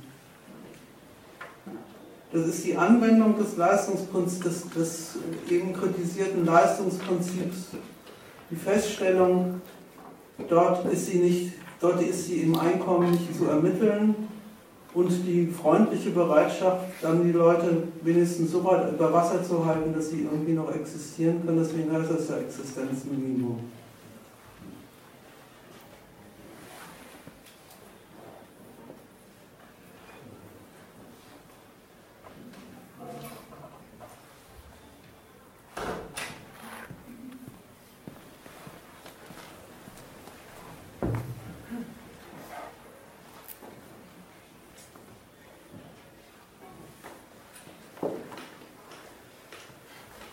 machen wir weiter.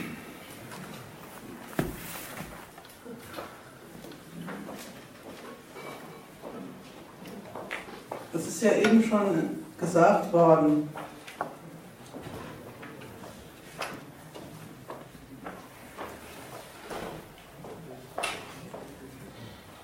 Wenn es denn so ist, dass die Organisation der Rente ihre Finanzierung aus den aktuell gezahlten Löhnen und zwar so, dass bei der Bezahlung jeder, der gestern gearbeitet wird, in seiner individuellen Lebensleistung praktisch anerkannt wird. Und das soll, dieses Verfahren soll sicherstellen, dass was einen im Ausgangspunkt ein Widerspruch ist und einer, der sich zunehmend verschärft. Dieses System sicherstellen soll, dass tatsächlich das Kollektiv der abhängig Beschäftigten, die Klasse der lohnabhängigen Arbeitnehmer, für den Einzelnen leisten soll, was die einzelne Bewältigung des, des, des Verhältnisses von Arbeitszeit und nicht mehr Arbeits- und Lebensabend nicht leistet.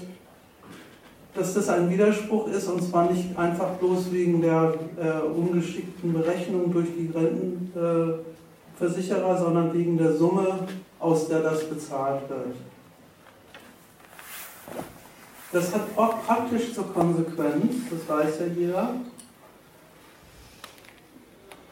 dass, das, dass die Summe sich dauerhaft und immer wieder als zu klein erweist und diesen, dieser, Tat, dieser Tatsache, auf die die Rentenpolitik dann immer wieder stößt, bringt sie nicht von ihren, ihrem festen dran festhalten äh, ab.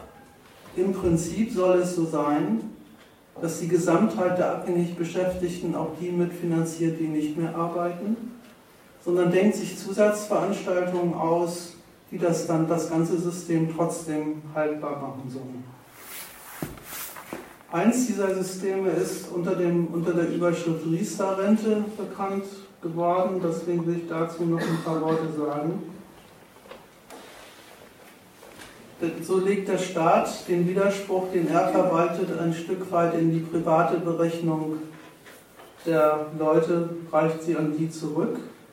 Und dadurch wird das Ganze natürlich kein bisschen weniger widersprüchlich weil er nötigt sie dazu, dass sie dann doch selber, neben dem, dass sie Rentenbeiträge bezahlen, sich noch darum kümmern sollen, dass es für sie individuell nach der Arbeitszeit dann äh, irgendwie rechnet.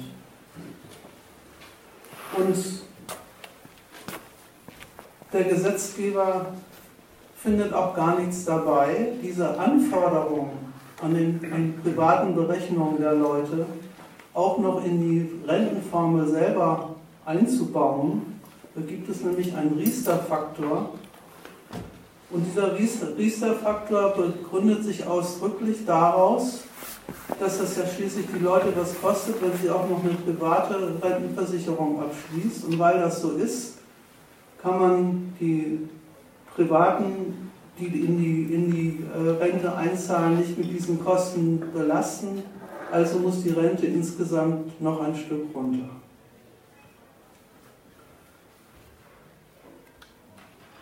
Und der zweite praktische Übergang, mit dem er das System haltbar macht, ist eben der, dass er in zunehmendem Maße zusätzlich Steuereinnahmen aufwendet, um sicherzustellen, dass dieses Verhältnis von Beitragszahlern und, und Rentenempfängern in irgendeiner Weise noch funktioniert. Stellt sich die Frage, ich habe ja eben schon gesagt, naja, dieses Zusammenzwingen von zwei Geldsummen, die dafür schlicht und einfach ihrer Bezahlung nach nicht gedacht sind. Das Zusammenzwingen der Gesamtheit der Löhne, die die Unternehmerschaft in diesem reichen Land so zahlen, und der Gesamtheit derjenigen, die auch noch nach ihrer Arbeit davon leben sollen, das hat eben mit den Gründen und Berechnungen, aus denen heraus die Arbeitgeber Löhne zahlen und wofür sie die zahlen, schlicht und einfach nichts zu tun. Die Gesichtspunkte, die da, die da zur Anwendung bringen, üben einen dauernden Druck auf den Lohn aus und sorgen ihrerseits dafür, dass diese Summe relativ zu den Ansprüchen, die an sie gestellt wird, ständig relativ sinkt.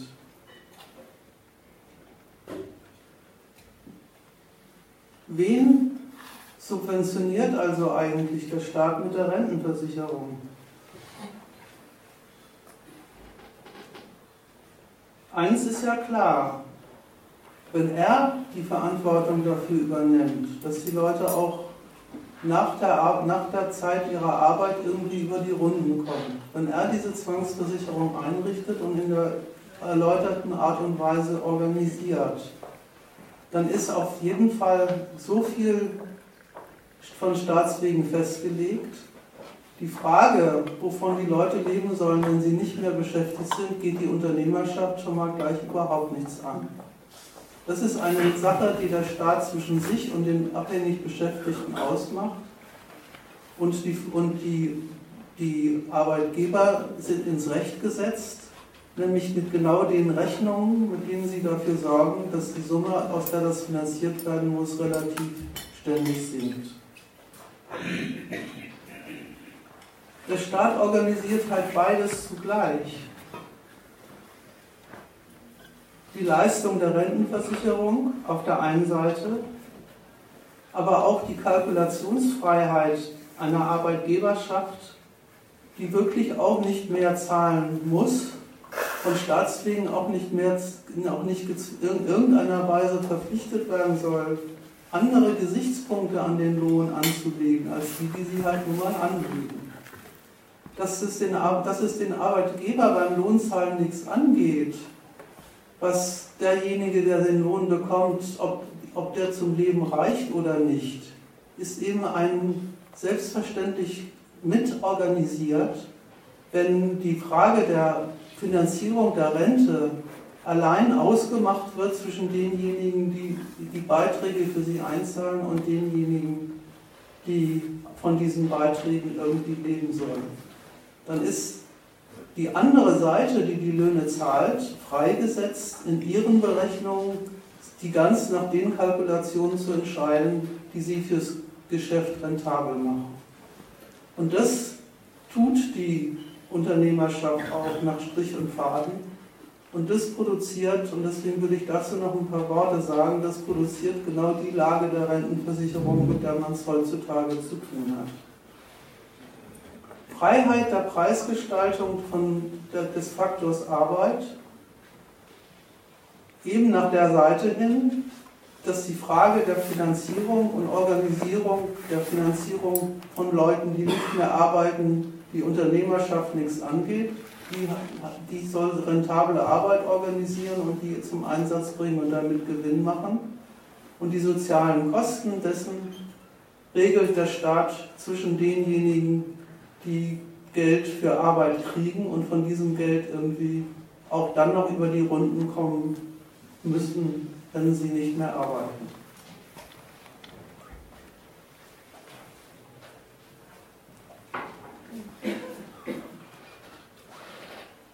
Man kann also den Zustand der Rentenversicherung auch mal so betrachten. Der ist ein Indikator dafür, wie weit die Unternehmerschaft in Deutschland, das deutsche Kapital, darin gekommen ist, eine Trennung zu machen zwischen dem, was sie die Arbeit kostet und was sie dafür zahlen, und der Frage, ob der Lohn eigentlich zum, zum Leben reicht oder nicht. Diese beiden Sachen treten in der Praxis dessen, was heutzutage an Arbeit eingekauft und bezahlt und organisiert wird, diese beiden Seiten treten ständig weiter auseinander. Und dass das so ist, das ist eben auch an der Rentenversicherung ablesbar. Rentenpolitiker nehmen das in ihrer ganzen Berufsborniertheit als ewige Schwierigkeit ihres Versicherungswesens. Da gibt es dann diese merkwürdigen Bilder von ein Junger muss x Rentner auf seinen Schultern tragen und die jungen Leute denken nie an die Zukunft und sorgen nicht vor. Die Rentenansprüche galoppieren den Rentenbeiträgen davon. Die Leute erwerben so wenig von diesen Ansprüchen, dass sie im Alter unmöglich davon leben können. Das Rentenniveau muss weiter sinken und die Leute müssten eigentlich arbeiten, bis sie 75 sind. Worüber sind denn diese seltsamen Berechnungen diese ständige Korrektur an dem Verhältnis von Einzahlung und, und Rentenberechtigung, die die beiden nie zur Deckung bringt, sondern ständig immer noch festhält, dass beides passt immer schlechter zusammen. Wofür ist denn das ein Zeugnis? Ja, das ist offensichtlich ein Zeugnis dafür, dass der Lohn, aus dem das gezahlt wird, insgesamt eine, so, einen Zustand erreicht hat, in dem er zunehmend untauglich wird dafür, überhaupt so etwas wie ein Arbeiterleben halbwegs äh, dauerhaft zu finanzieren. Was die als Schwierigkeiten und Probleme diskutieren, wenn sie in ihren Talkshows hin und her wenden, welche neue Reform man machen soll zwischen Ein Einzahlern und Auszahlern, ist in Wahrheit überhaupt kein Problem und keine Schwierigkeit, sondern ist der Widerspruch, ist, ist eine Verlaufsform dessen, was am Lohn der Widerspruch selber ist dass er gezahlt wird, wird für eine Leistung, die er fürs Kapital erbringt und gleichzeitig sicherstellen soll, dass diejenigen damit über die Runden kommen, die diese Arbeit verdienen. Und die beiden Sachen passen offenbar immer schlechter zueinander, wenn die Rentenversicherung, die auf, dem, die auf diesem Verhältnis beruht, ständig neue Probleme ihrer Finanzierung und ihrer Auszahlung zu Protokoll gibt. Dieser Widerspruch am Lohn ist nichts Theoretisches, sondern eine sehr handfeste Angelegenheit und das kann man gerade an der Praxis der Lohnzahlung und Lohnfindung, wie sie hierzulande und seit ein paar Jahren unterwegs ist, ganz gut studieren. Es ist ja inzwischen so, das eine ist sowieso klar, das war immer schon so, dass Unternehmer auf dem Standpunkt stehen, sie zahlen Lohn nur für Arbeit, die sich für ihr Geschäft rentiert. Das Zweite, auch das ist bekannt, dass sie den Lohn ihrer Belegschaften ganz selbstverständlich als Kosten in ihrer Betriebskalkulation verbuchen, dass sie ständig am Verhältnis von Lohn und Leistung herumschrauben und damit genau für die praktisch diejenigen sind, die für die Probleme sorgen, für die die Sozialversicherung sich dann zuständig erklärt, freundlicherweise. Es, es geht darüber hinaus, dass der Gesichtspunkt, den der Sozialstaat an den Lohn heranträgt, der ist der Lebensmittel, das Lebensmittel der Massen, also muss er, auch, muss er auch noch dafür taugen, dass das bis zum Lebensende geht. Den Gesichtspunkt bekämpfen sie unmittelbar und, und offensiv und das merkt man an der, an der Kategorie, die sie, für die sie für diese Sozialabgaben haben, die heißt nämlich Lohnnebenkosten. Mit dem Standpunkt der Lohnnebenkosten steht das Kapital selber auf der, auf der Position, dass es sie nicht nur nichts angeht, wofür der Lohn reicht und wofür nicht, sondern dass sie auch sich in, ihrer, in ihren Rentabilitätsrechnungen ausdrücklich beschränkt sehen, wenn sie auch noch Lohnbestandteile mitfinanzieren sollen, die zu nichts anderem taugen, als Leistung für die, und für die Arbeitnehmer zu finanzieren, die, für die sie gerade gar nicht gebrauchen können und die für sie deswegen nur eine tote Kost darstellen. Die Praxis dieses Standpunkts, wie sie inzwischen eingerissen ist, ist ja allgemein bekannt. Die Unternehmen tun alles dafür, Beschäftigungsformen und Verhältnisse einzurichten, in denen der Gesichtspunkt des von der Arbeit leben Könnens immer weniger vorkommt. Die organisieren ihre Belegschaften mit befristeten Arbeitsverträgen und Kettenbefristungen mit halben Stellen, mit Saisonarbeit. Leiharbeit ist eine Form dafür. Es boomt die Methode der Scheinselbstständigkeit und so weiter und so fort. Entleihung von ausländischen Wanderarbeitern und so fort. Also lauter Beschäftigungsverhältnisse, in der das Kapital sich selber ausdrücklich auf den Standpunkt stellt, es will die Notwendigkeit der Finanzierung von Sozialabgaben loswerden und richtet die Verhältnisse ausdrücklich deswegen so ein, damit die nicht anfallen.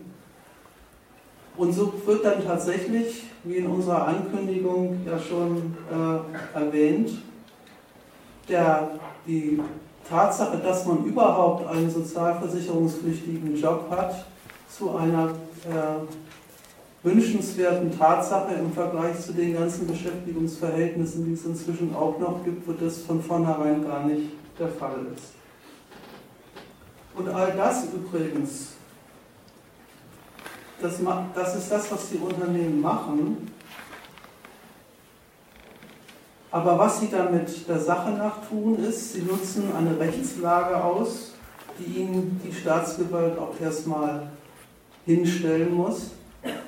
Die ganzen Beschäftigungsverhältnisse, die es da gibt, sind rechtlich, gehen rechtlich in Ordnung, sind nicht in irgendeiner Weise beschränkt oder verboten sondern gehören zum normalen, inzwischen zum normalen Bild der Unternehmerschaft im reichen Deutschland dazu. Und deswegen nochmal eine kleine Zurückerinnerung an das, was der einst mal Agenda 2010 hieß, weil an dem kann man sehr schön studieren, wie die Staatsgewalt selber eigentlich zu diesem widersprüchlichen Verhältnis steht dem widersprüchlichen Verhältnis, nämlich einerseits total dafür, sich darum zu kümmern, dass der Lohn reichen soll, auch für Zeiten und Lebensabschnitte, wo die Leute vom Kapital gerade nicht gebraucht werden und nicht bezahlt werden. Das Ganze als Umlageverfahren aus den Einkünften zu finanzieren, die die Leute selber einzahlen und gleichzeitig sehr dafür zu sein, dass das Kapital frei wirtschaften mit dem Faktor Arbeit frei wirtschaften kann und ihn so genauso ein zum Einsatz bringen kann, dass ihre Gewinnrechnungen aufgehen. Das ist in der Agenda 10, in der Agenda 2010 mal praktisch deutlich geworden, als der bundesdeutsche Staat sich unter Schröder sich ausdrücklich auf den Standpunkt gestellt hat, ja, das, was die Arbeitgeber Lohnnebenkosten nennen, anerkennen sie als Beschränkung der Freiheit des Kapitals mit dem Faktor Arbeit umzugehen. Das anerkennen sie als Beschäftigungshindernis und sie haben ihre Sozialversicherung ja selber so umgebaut, dass all diese Beschäftigungsverhältnisse, wie sie seitdem entstanden sind, ausdrücklich gewollt und als Niedriglohnsektor in der Gesellschaft praktisch eingerichtet worden sind.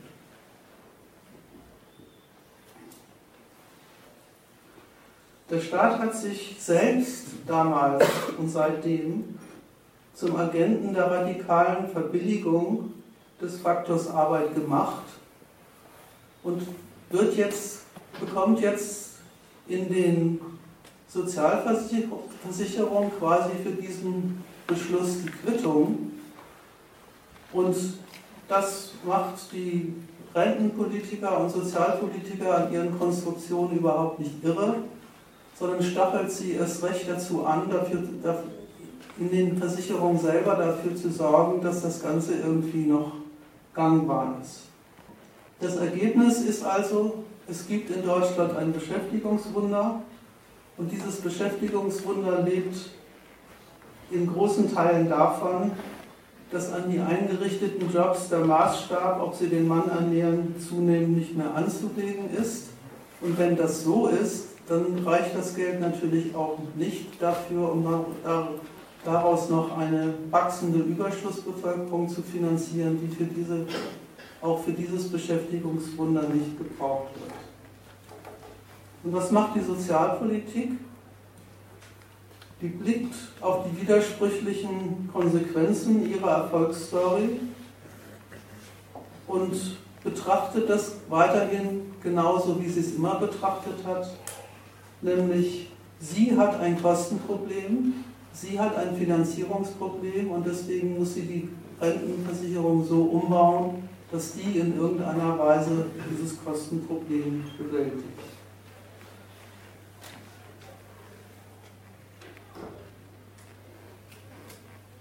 Und, dann, und, und an dem Punkt kann man eigentlich nochmal sehr schön studieren, worin die wirkliche Leistung der Sozialversicherungen besteht.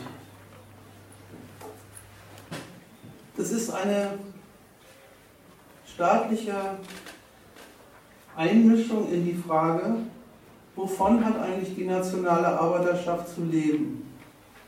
Gerade die Agenda 2010 zeigt sehr deutlich, dass der Staat es überhaupt nicht einfach negativ gesprochen dem Kapital überlässt, wie sie die Löhne und, und, und, und äh, Leben, Arbeitslebenszeiten definiert, sondern dass er mit seinen ganzen rechtlichen Regelungen sich sehr einsichtig und fördernd zeigt für den Standpunkt, der Lohn hat als Kostenfaktor rentabel zu sein und dieser als Kostenfaktor rentabel zu seiende Lohn soll dann gleichzeitig derjenige sein, von der auch diejenigen mitfinanziert werden, die nicht mehr arbeiten müssen. Das produziert die Lücken in der Rentenkasse und das produziert dann die neuen, die neuen Überlegungen und Berechnungen, wie dieses Kunstwerk dann trotzdem hinzukriegen ist. Alle Politiker die sich das Ganze als dieses immanente Problem stellen, die arbeiten sich an, diesem, an dieser zynischen Frage an, ab. Wie soll das gehen aus einer Lohnsumme, die gerade dadurch gerechtfertigt ist, dass sie ein Kapitalwachstum zustande bringt, das man gerade will und sicher, sicherzustellen hat, dass das vereinbar ist damit, dass irgendwie die Leute, die davon, dafür arbeiten, auch noch über die Runden kommen, und zwar nicht nur in ihrem Arbeitsleben selber, schon das ist in Frage gestellt, sondern auch dann, wenn sie es nicht mehr tun.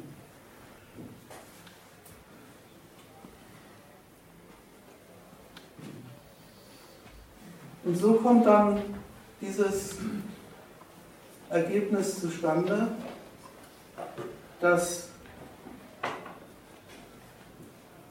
gerade und ausdrücklich diese reiche Republik sich ihre ausufernden Sozialkosten immer mehr, immer weniger leisten kann. Ja, warum kann sie das nicht? Weil sie die sozialen Leistungen ins Verhältnis setzen zu dem, was das Kapital an Lohn zahlt. Und genau das die Leistung der Sozialversicherung für die, fürs Kapital ist, nämlich den, den Faktor Arbeit so hinzuorganisieren, dass sie damit ihr Wachstum zustande bringen und ihren Erfolg in der Weltmarktkonkurrenz sicherstellen. Ich habe noch eine Frage. Ähm, dieser Bezug auf die Lohnsumme, die ist ja äh, staatlich so festgelegt. Da gibt es immer dieses schöne Modell. Äh, es gibt auch Staaten, die organisieren das ganz anders. In Österreich sagen sie eben nicht nur, es muss die Lohnsumme der Beschäftigten äh, zugrunde gelegt werden, sondern da sollen halt die Beamten und Selbstständigen, was es sonst noch so gibt, auch einzahlen. Sodass dann in Österreich zum Beispiel eine viel höhere Durchschnittsrente rauskommt als hier und der Staat da offensichtlich nicht äh, sich diese Finanzierungsprobleme einhandelt.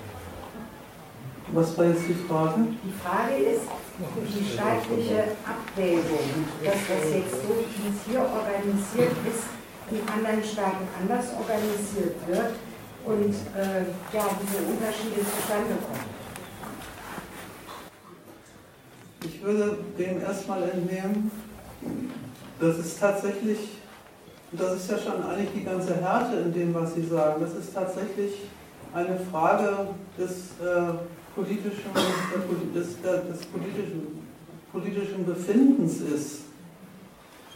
Ob der Mensch das relative Glück hat, in einer österreichischen äh, Rentenversicherung zu sein oder in einer deutschen.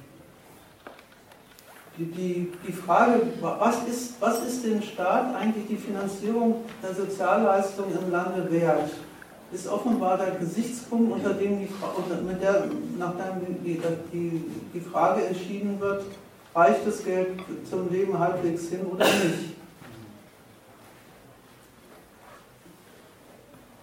Da wird kein, da, da, auch, auch in Österreich, da mag ja mehr rauskommen. Aber auch in Österreich wird ja nicht die, das, was der Mensch zum Leben bekommt, ins Verhältnis setzt zu den, zu den tatsächlichen Leistungen seiner Arbeit in Sachen äh, gesellschaftlicher und Kapitalreichtum, sondern wird ins Verhältnis gesetzt zu der staatlichen Entscheidung, was lassen wir uns, uns ausdrücklich auch so formuliert, was lassen wir uns das Soziale kosten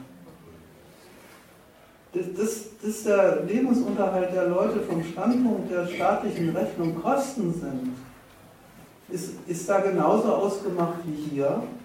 Und die Differenz liegt darin, dass der eine, der, der eine Staat vielleicht in der Frage, was leistet sich die Gesellschaft in dieser Hinsicht und was leistet sie sich nicht, ein wenig liberaler verfügt, ein wenig liberaler verfährt als der andere die Radikalität, mit der in Deutschland da vorgegangen wird, übrigens hat durchaus seinen Grund darin, in dem, was Deutschland mit seiner Kapitalmacht und seiner Kapitalwucht auf der Welt will und erreicht hat. Das ist ja die, die, die Kehrseite der, der, ständigen Relativierung der Lohnkosten, ist ja die Kehrseite eines, eines Wirtschaftswachstums. Deutschland ist Exportweltmeister, auch das noch das sich selber dafür rühmt, in dieser Hinsicht die, die, Führungsmacht in Europa zu sein. Ja, offenbar ist das dann der, der Gesichtspunkt, unter dem die Frage gewälzt wird, wie viel darf es kosten, wenn jemand nicht mehr arbeitet und trotzdem ein Geld kriegen muss.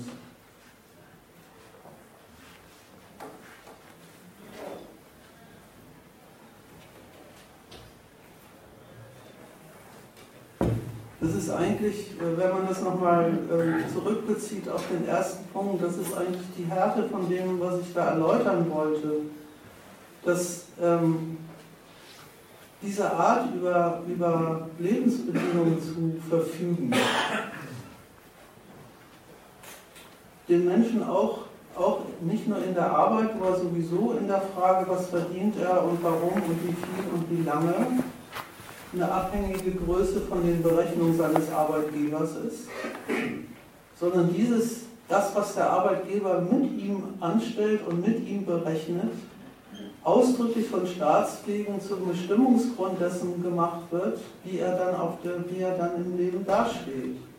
Dass es eben gar nicht einfach das Werk des Kapitals ist, die Löhne zu senken und zu definieren, sondern dass es wesentlich mit einer Leistung des Sozialstaats ist, diese Definition vorzunehmen. Das eigentlich gerade, sagen Sie gerade mit Ihrem Argument sehr schön.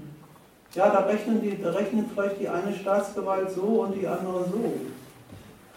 Aber dass das Leben und die Lebensbedingungen derer, die sich abhängig Beschäftigte schimpfen, eine Frage der äh, machtmäßigen Entscheidung und Definition der Politik ist und mit der Frage, was braucht der Mensch vielleicht, wovon, wovon, was produziert er mit seiner Arbeit überhaupt, alles nichts zu tun hat. Das ist da genauso. Wobei der, wobei der zitierte Unterschied ja erstmal gar keiner der Großzügigkeit ist. Der versicherungsmäßige Unterschied ist der, dass Österreich einen größeren Kreis von Verdienenden zur Finanzierung der Rentenkasse äh, heranzieht. Da müssen die Selbstständigen, also auch die Doktoren, auch die Zähne und so weiter auch ein. Lehrer. Das ist, also wo, wo die Staaten sich da, wenn man die beiden mal vergleicht, unterschiedlich einteilen, ist in der Frage, bei welchem Personenkreis muss der Staat eingreifen, damit sein Prinzip gilt. Die Leute haben gefälligst, bis sie den Arsch zusammenkneifen, von dem zu leben, was sie selbst verdienen. Das Prinzip ist in Österreich dasselbe wie hier. Die Leute haben von dem zu leben, was sie selbst verdienen. Der deutsche Staat hat entschieden, da muss er bei den unselbstständig Beschäftigten eingreifen mit diesem Umverteilungssystem, wo er den laufenden Einkommen was abzwackt und damit auch die Ausgemusterten noch am Leben hält. Der österreichische Staat hat gesagt, er braucht einen größeren Kreis er nimmt mehr die Geldverdiener allgemein dafür her, dass die, bei denen das mit dem Geldverdienen durch, nach seinem gesetzlichen Alter Schluss ist, auch noch irgendwie leben können. Deswegen ist die Finanzierungsbasis der Rentenversicherung in so einem Staat wie Österreich größer. In allen Ernstes schlägt das bislang auch noch dahingehend durch, dass sie eine etwas größere Rente bekommen hier. Wie gesagt, es ist, nicht, es ist nicht die Großzügigkeit der Ausgangspunkt, sondern es ist eine politische Entscheidung darüber, wie finanziert man das und für welche Preise erklärt sich der Staat mit seiner Rentenkasse für zuständig. Das ist übrigens in Deutschland nicht in Stein gemeißelt. Ne? Seit dem Gesichtspunkt, den kennen auch die deutschen Rentenpolitiker jetzt ob man nicht vielleicht die Finanzierungsbasis der Sozialversicherung um ein paar zusätzliche Geldeinkommensbezieher erweitern müsste.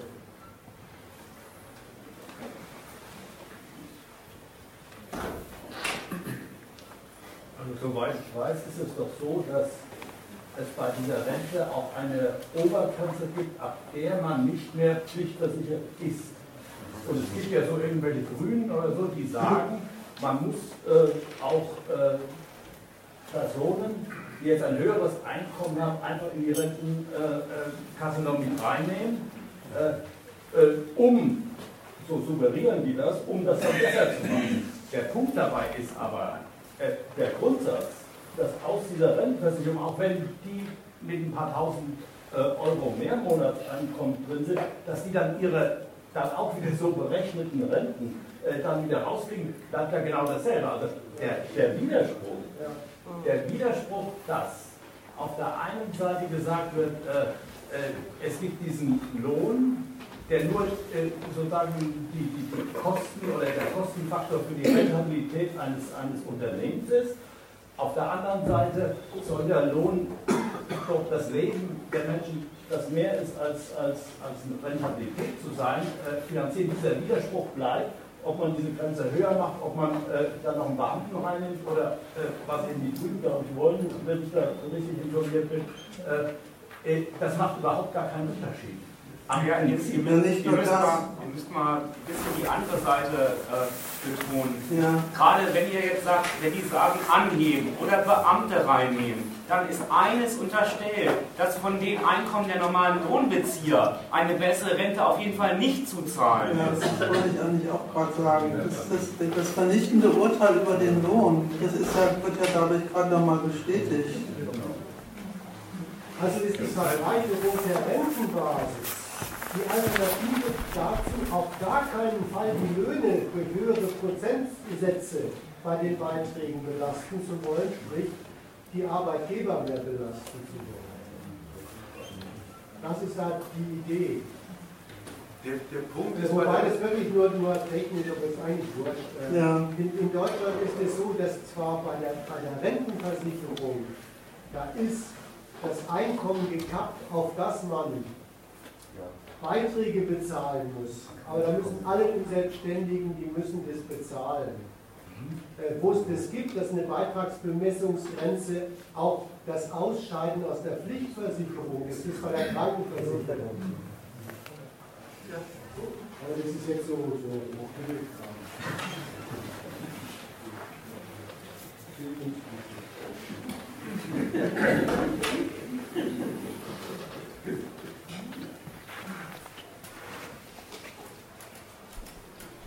vielleicht doch der Punkt, das ist an dem Vergleich zwischen dem österreichischen und deutschen System immerhin sehr sinnfällig, dass der deutsche Gesetzgeber diesen Mangel des Lohns als Einkommensquelle kennt und gesetzgeberisch kennzeichnet.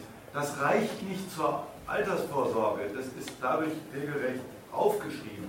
Dass er sagt, das muss zwangs äh, äh, eingezogen werden, sonst, äh, sonst geht er gleich gar nicht. Das sieht man der Form dann, dann schon an. An dem Prinzip ändert sich aber gar nichts, wenn das vielleicht sogar ein bisschen besser geht, wenn man auch die Besserverdienenden mit einbezieht.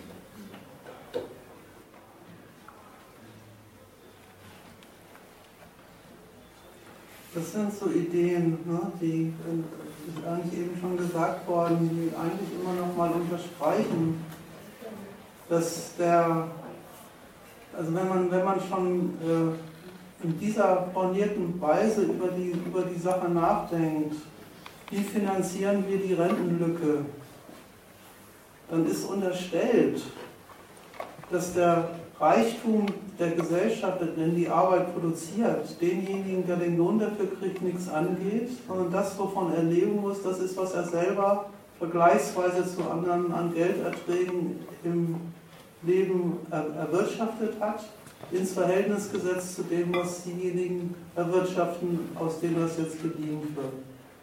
Dieses Verhältnis ist von vorn bis hinten die Festlegung darauf, dass insgesamt die Summe, die Summe der, der, sag mal, der nationalen Lohnkosten funktional zu sein hat für ihre Funktion, die sie fürs Kapital hat. Und auf keinen Fall in irgendeiner Weise deren Freiheit der Lohnkalkulation in, in den Weg kommen darf. Und das hat man erstmal abgehakt, wenn man sich dann der Frage zuwendet, kann man nicht noch ein paar mehr Beitragszahler da reinziehen, damit es dann trotzdem funktioniert. Hat dann allerdings auch gleichzeitig den Widerspruch und selben Kriterien wieder an Eis, dass dann eine ganze Menge Geschäftsführung gibt für Privatversicherer, die da noch vorher gelebt haben. Das habe ich jetzt nicht verstanden. Die, äh, die dann eingebunden, also wenn jetzt Besserverdiener in die Zwangsversicherung mit eingebunden werden, dann geht deren private äh, Rentenversicherung ja als Geschäftsquelle so. kaputt. Das Finanzkapital ist auch nicht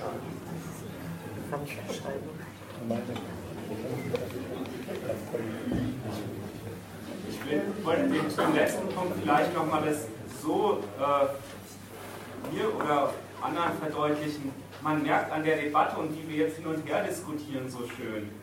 Es ist gar nicht so, dass der Staat einfach beide Gesichtspunkte kennt. Davon muss die Klasse irgendwie leben können und das Kapital sein Geschäft machen.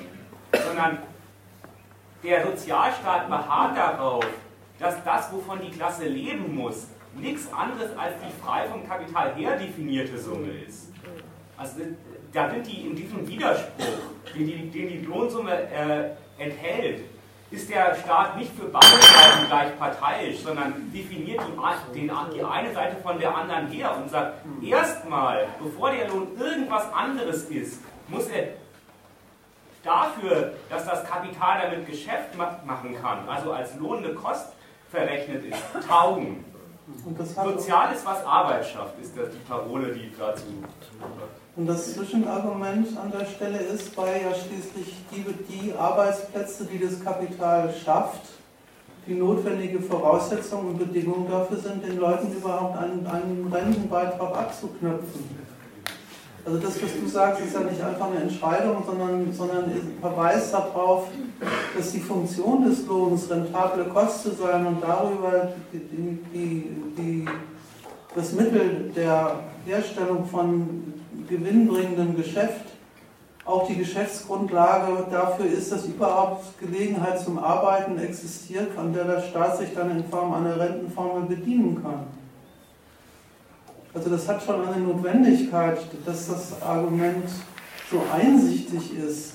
Ja, mag ja sein, dass für die Sozialkasse immer weniger übrig bleibt, aber wir müssen ja erstmal, das heißt ja Soziales, was Arbeit schafft, wir müssen erstmal und immer wieder dafür sorgen, dass der Lohn diese Funktion auf jeden Fall in aller Freiheit erfüllt, damit er überhaupt die Grundlage dafür sein kann, auch noch Sozialkassen zu finanzieren.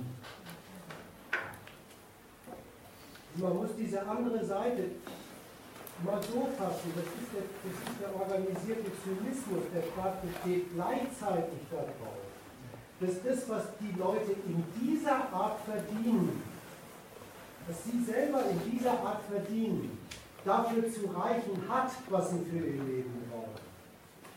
Die Sozialkasse schafft diesen Grundsatz nicht ab, sondern die Sozialkasse sagt, damit das gilt, muss er eingreifen, muss er sich einmischen. Aber er legt die Leute knallhart auf sein Grundsatzprinzip fest. Fürs Leben hat zu reichen, was sie in der Lage sind, ihren Verdienstquellen abzuringen. Und da kommt die ganze Unterscheidung her. Bei den, bei den Besserverdienern sagt er, das sind Selbstständige, die sollen gefälligst selber für, sie, für ihre Krankheit, für ihr Alter und so weiter sorgen. Bei den Lohnabhängigen steht er nicht auf dem Standpunkt, Lohn ist eine Einkommensart, mit der geht es nicht, sondern der stellt sich auf den Standpunkt, Lohn ist eine Einkommensart, mit der hat das auch zu gehen. Und wenn er dafür einen riesigen Sozialversicherungsapparat aufbauen muss. Das, das ist eigentlich der Zynismus von Umlage. Der, der besteht darauf erstmal, mittlerweile lässt sich das nicht ganz durchhalten, aber im Prinzip besteht er darauf, dass als Lohn verdiente Einkommen hat für alle Fälle des Lebens der Leute, die diese Sorte Einkommen verdienen, zu reichen.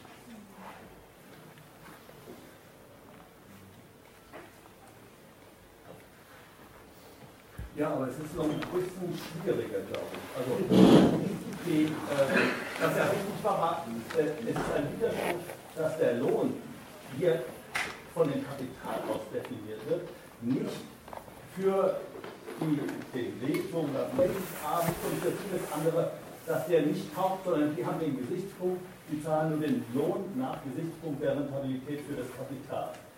Äh, ein Widerspruch, ein objektiver Widerspruch ist es aber deshalb, weil äh, es, äh, äh der, äh, der Arbeiter nicht bloß ein, ein, ein schlichtes V ist und eine Rentabilitätsüberlegung, sondern da hängt in der Tat noch ein Leben dran.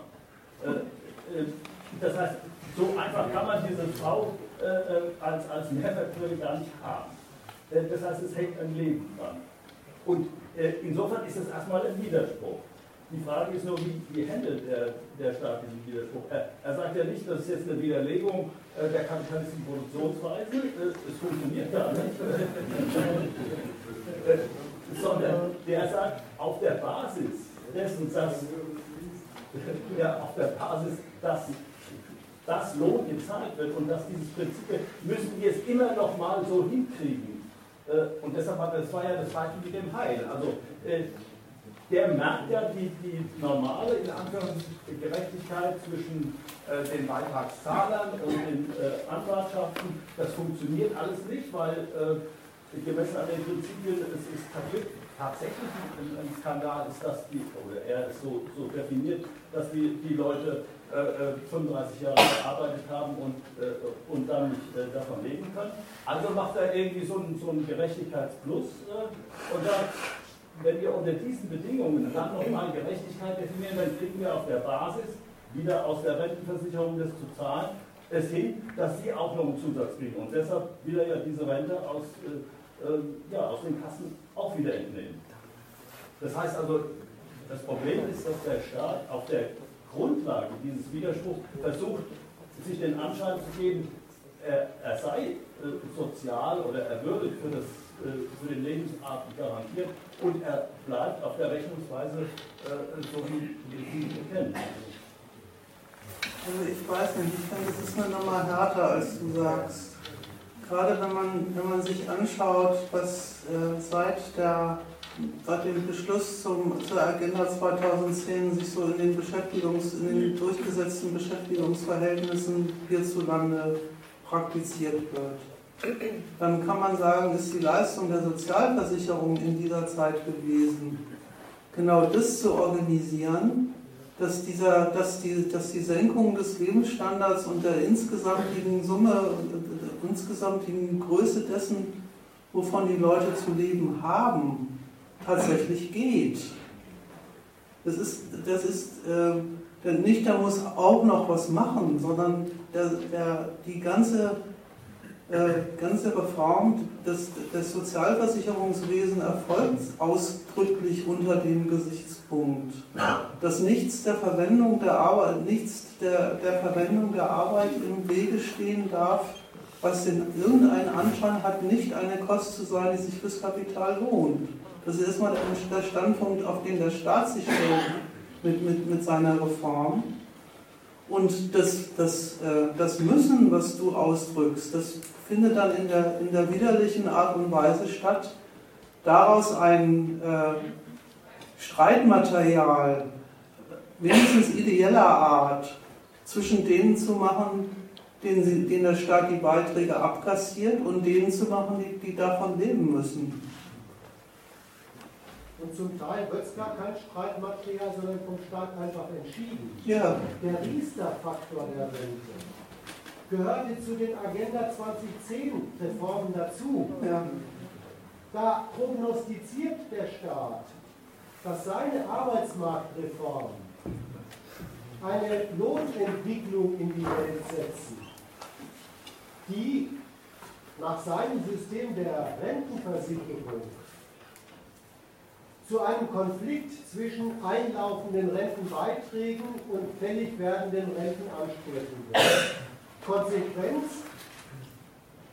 vorsorglich baut er einen Faktor ein, der sagt, dann muss eben ein Teil der Renteneinkünfte von den zukünftigen Rentnern von denen durch Privatversicherung abgesichert werden. Großzügigerweise senken wir nicht nur in Zukunft die Renten dafür, sondern belasten ja großzügigerweise dafür auch die Rentenbeitragszahler nicht mehr. Dafür dürfen sie, wenn sie können, Privatvorsorge betreiben. Also da, da merkt man, wie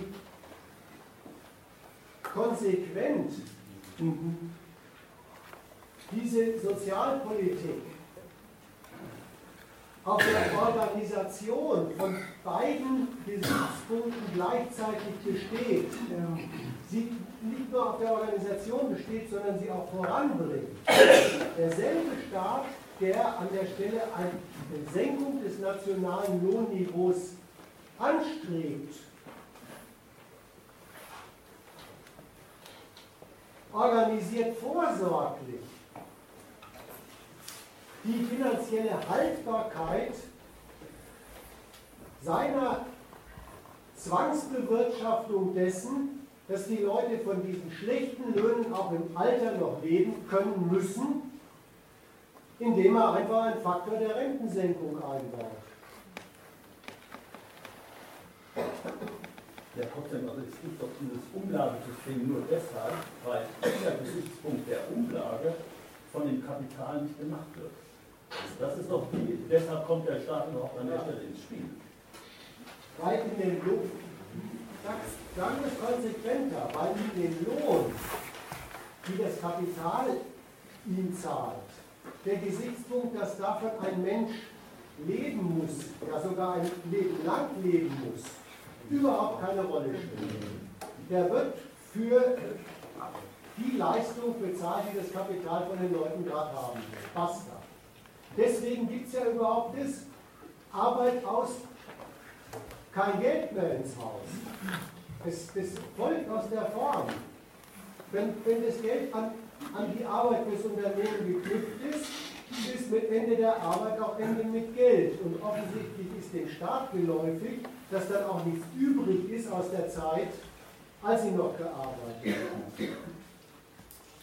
Die Rentenkasse beharrt aber einfach darauf, dass trotzdem das Leben auch im Alter mit dem bestritten werden können muss, was man über dieses Einkommen an Einkommen bezieht. Das organisiert sie als diese, diesen Gegensatz zwischen Beitragszahlern und Rentenbeziehern. Ich wollte, ich wollte an meinem letzten Punkt an, eigentlich nochmal klarstellen, dass ähm, die, der Standpunkt des Staates, er, es, ist, es fällt in seine Zuständigkeit, dieses Verhältnis zu organisieren eine ausdrückliche Bestätigung dessen ist, dass, es, dass, dass das Kapital nichts angeht und auch nichts anzugehen braucht.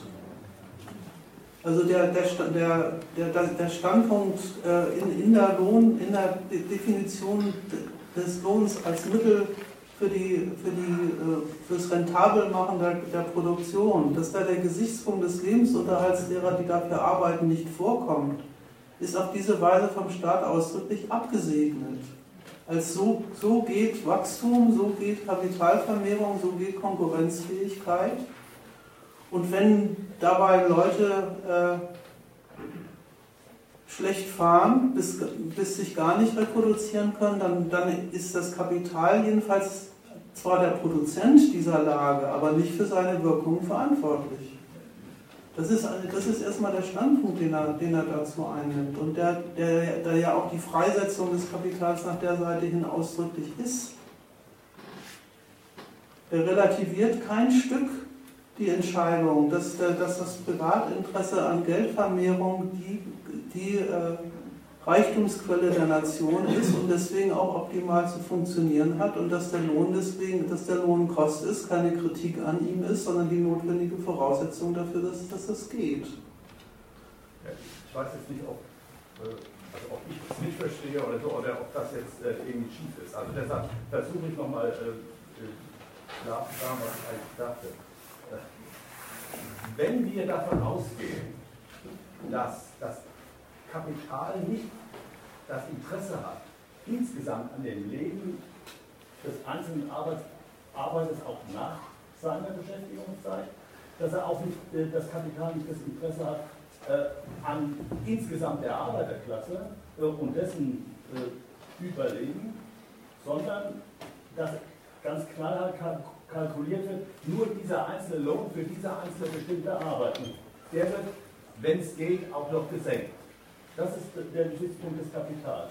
Jetzt ist aber klassisch doch irgendwie klar, dass es diesen anderen Gesichtspunkt, den Erhalt der Arbeiterklasse oder des Lebens von Arbeitern auch über ihren Beschäftigungszeitraum hinaus, dass es diesen allgemeinen Gesichtspunkt gibt. Ja, Und dann äh, äh, äh, vermute ich, dass es den, den, überhaupt nur die Instanz des Staates deshalb geben muss, weil die Arbeiterklasse als, als insgesamt äh, äh, äh, geben muss. Deshalb fand ich ja eine interessante Formulierung, auch das ist ja auch in dem Artikel drin, dass das, was Klasse ist, äh, über das, staatliche Umverteilungswesen überhaupt erst hergestellt wird, weil der Staat dieses Kollektiv erstmal zusammenfindet äh, und berechnet und dass das eine Zwangsgemeinschaft ist, dann die Solidarität der Arbeiter untereinander. Also das wird dann hergestellt, das heißt, es ist schon ein, ein, inhaltlich anderer Gesichtspunkt, den der Staat da hat. Ich bestreite, ich, ich behaupte nicht, dass der, der Staat in irgendeiner Weise dagegen das Kapital agiert. Nein, aber die Beiträge gingen jetzt alle darauf, die, das Verhältnis der beiden Gesichtspunkte mal zu klären. Und bei dir, deswegen wird immer wieder eingewandt, klingt das so, als ob das ein neuer Gesichtspunkt an den Lohn ist, den der Gegend oder neben den anderen stellt. Und alle Beiträge gingen darauf, die Umlage ist das Zeugnis davon, dass bei dem so, wie du ihn jetzt auch gerade bestimmt hast, bestimmten Lohn, dass dabei der Sozialstaat darauf besteht. Davon muss das Leben der ganzen Klasse ein ganzes Leben lang gehen. Ohne dass an der Freiheit des Kapitals nur für lohnende Arbeit zu zahlen irgendwas relativiert wird. Das, das waren jetzt nur die Korrekturversuche. Du setzt dich, du setzt dich in, deiner, in deiner Art, die Sache aufzufassen, immer, immer so ein bisschen drüber hinweg, wie der Staat das macht. Das ist nicht ganz unerheblich. Der, der sag's, mal, sag's mal so, der korrigiert auch gar nicht die Reichtumsverteilung zwischen, zwischen Lohnarbeiterklasse und, und, äh, und äh, Kapitalisten. Wenn er sich zum, dazu aufschwingt, zu sagen, was der, was der Einzelne aus, aus seinen privaten Mitteln nicht kann, können aber, wenn ich das richtig organisiere, alle zusammen, alle mal. Und das ist der Sache nach immer, egal ob man jetzt von der Zeit vor oder nach der äh, Reform ausgeht, der Sache nach immer ein Test auf die Frage, von wie viel können die Leute leben und was braucht es dafür unbedingt. Und dieser Test geht, geht offenbar äh, durchaus äh, einher mit dem staatlichen Standpunkt und wenn, es, wenn sie mit weniger auskommen und das ein Wirtschaftswachstum äh, produziert, das, das sich sehen lassen kann, dann ist auch gut.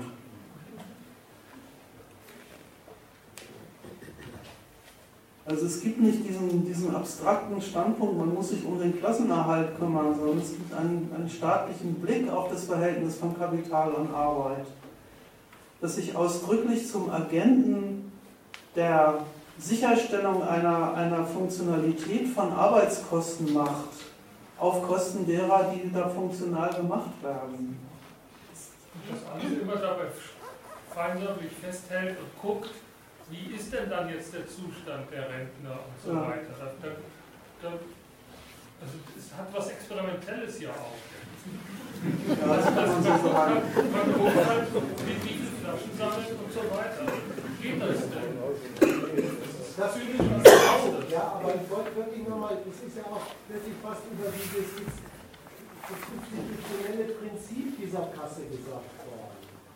Und da muss man wirklich mal sagen, der Staat ergänzt den Standpunkt, die Unternehmen sollen entscheiden, welche Löhne wirtschaftlich sind. Basta. Da wird er auf gar keinen Fall was durcheinander bringen, sondern das soll so sein. Das fördert er sogar mit so einer Politik wie 2010 er ergänzt es um den Gesichtspunkt. Das spricht dann nicht etwa gegen dieses Einkommen, die Einkommen zu verdienen, bei denen die von sowas abhängig sind, sondern er ergänzt es um den Standpunkt, dann muss von diesem Einkommen das Leben dieser Leute gehen. Das ist die harte. Nochmal auf die institutionellen Gesichtspunkte kurz angetippt, wo das vorkommt. Die Leute in dem, was sie an Rente kriegen, abhängig zu machen was das Schicksal ihrer Lohnarbeiterkarriere war. Da werden sie bis zum Sarg, werden sie damit bestraft oder belohnt, wie weit sie es in, in, diesem Kampf um Lohn in, im Laufe ihres Lebens gebracht haben. In Sachen Entgeltpunkte war da das Ding. Und was kriegen sie für die Entgeltpunkte? da kriegen Sie etwas, was darauf berechnet ist, was die jetzt noch beschäftigte Meute an Lohnniveau zustande bringt, was ihnen angetan wird von den Unternehmern, was sie eventuell ein bisschen korrigieren durch gewerkschaftliche Aktionen. Jetzt bist du an beiden Stellen da drauf gestoßen. Der Staat organisiert also knallhart den Standpunkt, das Einkommen das von den Unternehmen so bestimmt ist, wie du es gesagt hast, soll auf der Seite derer, die davon leben müssen, dann auch das Einzige sein, wovon sie leben müssen.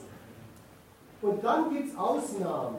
Also das, dann fängt überhaupt das Experimentieren erst an, wo dann sowas wo so, oder so etwas wie der sozialpolitische Blick drauf fällt, wenn wir den Grundsatz knochentrocken durchziehen,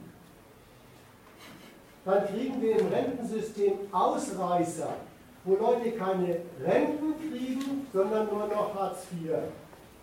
Da passt was nicht. Das Ding heißt doch nicht Hartz IV, sondern Rente. Also machen wir eine Lebensleistungsgnädigkeitsrente.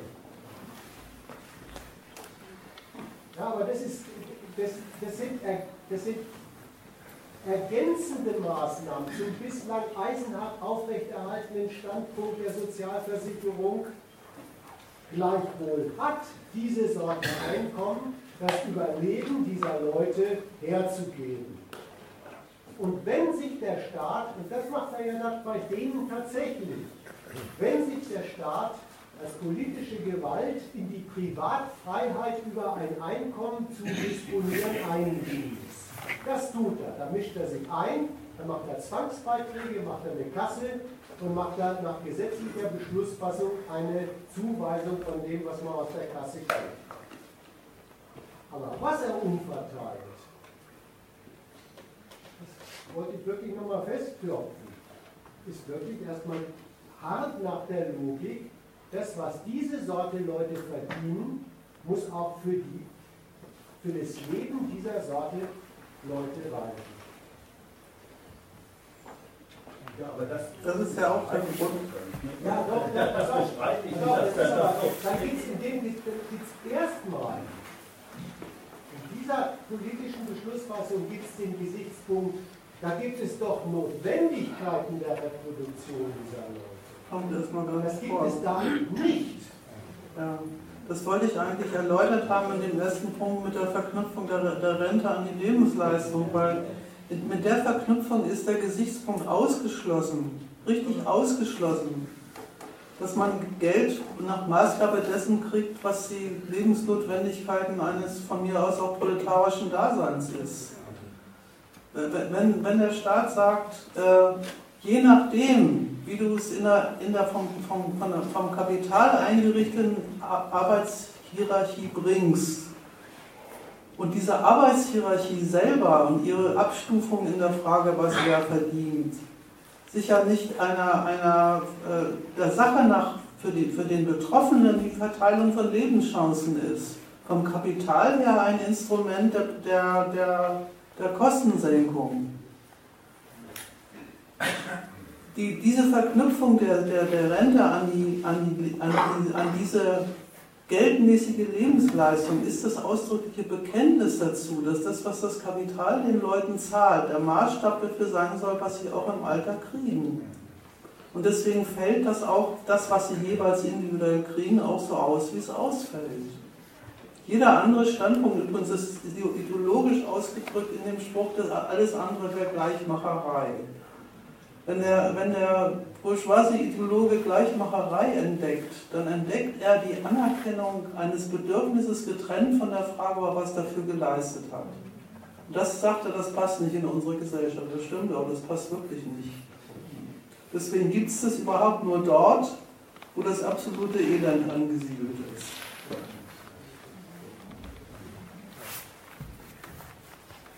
Also nochmal vielleicht anders. Also ich stimme doch dem Vortrag zu, dass es einen Widerspruch gibt zwischen dem Lohnzahlen und dass der Lohn nicht für das Leben ist.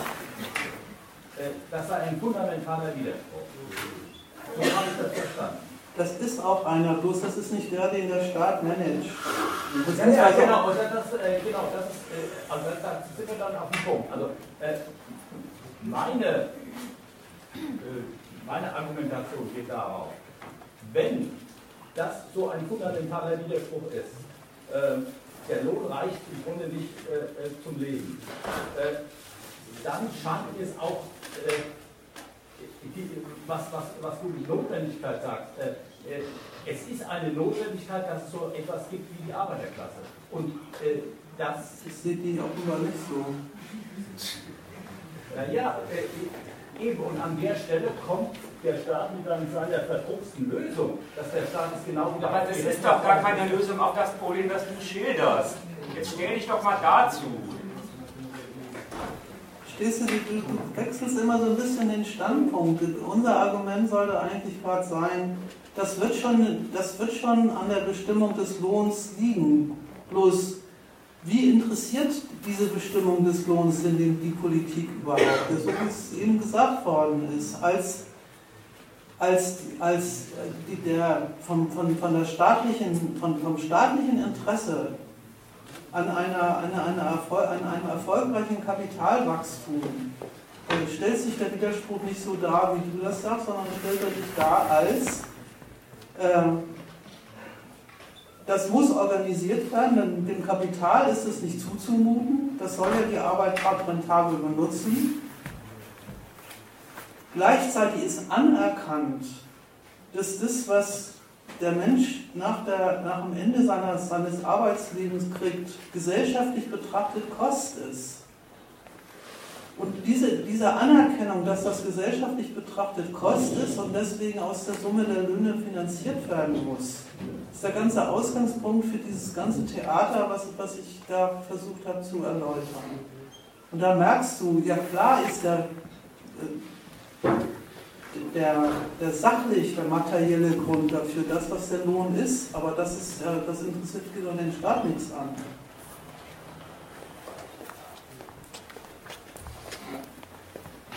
Der ist doch viel zu sehr damit beschäftigt, das hinzuorganisieren, dass das unter welchen vom Kapital geschaffenen Bedingungen auch immer geht.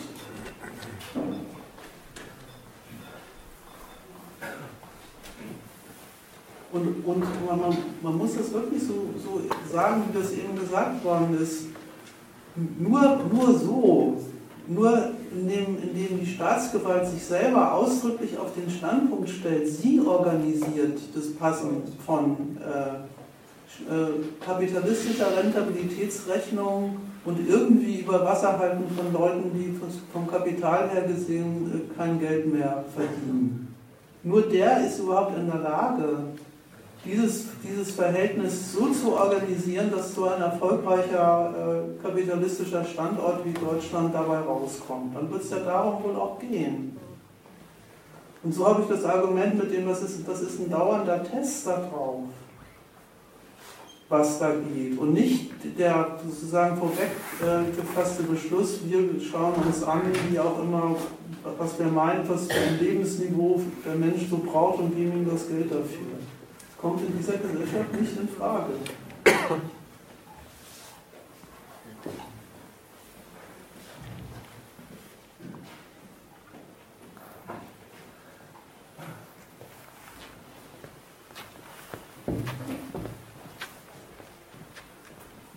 Man muss eigentlich deinen Satz, deinen Satz, den du immer sagst, äh, mit dem, die, was ja stimmt, die Arbeiterklasse muss sich doch reproduzieren. Er sagt ja statt sie muss sich reproduzieren. Der unterstreicht es sie. Das ist, deren, das ist deren Auftrag, den sie mit ihrer, mit ihrer äh, Revenuequelle auf den Weg bekommen. Aber äh, in dem, in dem äh, Artikel steht ja, dass der Staat im Grunde die Solidarität innerhalb der Arbeiterklasse organisiert. Zwangs, Zwangssolidarität ist ja wohl ein kleiner Widerspruch. Ne? Naja, gut. Also entweder man ist sich einig in einer Sache, dann braucht man auch ja solidarisch zu sein, oder man ist solidarisch, dann ist das eine Form, der, einen Gegensatz äh, zu organisieren. Also das, das ist ja nicht so Solidarität, wie man das so vielleicht äh, wahnherzig so, äh, äh, sich vorstellt, sondern es ist äh, regelmäßig aneinander vorbei. Das ist eine, eine Herstellung einer Zwangs, eines Zwangskollektivs und was ich interessant fand, ist doch, dass damit, was klasse ist, überhaupt erst hergestellt wird durch dieses Umlagesystem des Staates. Dadurch waren die ja zusammengebunden, die Kollektive. Der Artikel will, glaube ich, an der Stelle ein bisschen was anderes sagen. Der will sagen, die, der, der, das Perverse, sag ich mal, ausdrücklich daran ist, dass der Staat sich auf den Standpunkt stellt, das, ist doch alles, das sind doch alles die gleichen. Die haben doch eine gleiche ökonomische Lage und in dieser ökonomischen Lage fallen sie mir auf den Wecker. Deshalb reiche ich ihm zurück. Und, und äh, das organisiert, und zwar richtig entgegen der Tatsache, dass das, was da zwangskollektiviert wird, überhaupt nicht ein gemeinsames Interesse ist. Was man ja gerade an den Gehässigkeiten zwischen Beitragszahlern und Beitragsempfängern sieht.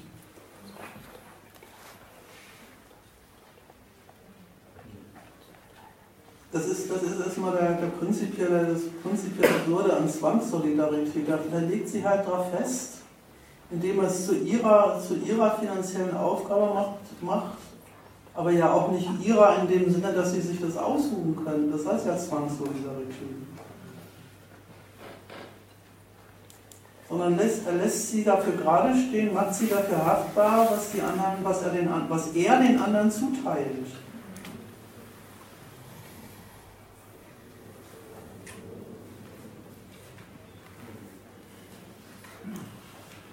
Und das, das, dass, es sich, dass es sich dabei ökonomisch um eine Klasse hält, ist dem zu entnehmen. Das ist aber nicht das, äh, der Gesichtspunkt, unter dem die Staatsgewalt das macht.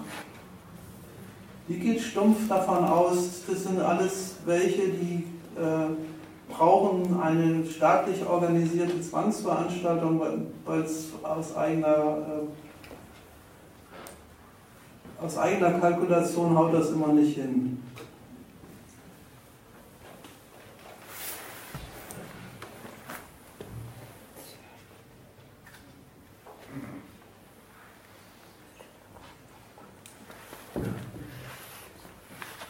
Deswegen steht ja da an der Stelle dem Artikel auch der schöne Satz, dass die Leute, die da zwangskollektiviert werden, von dem, von dem ökonomischen Grund ihres, ihres Kollektivismus überhaupt nichts wissen müssen und hier auch nichts wissen wollen.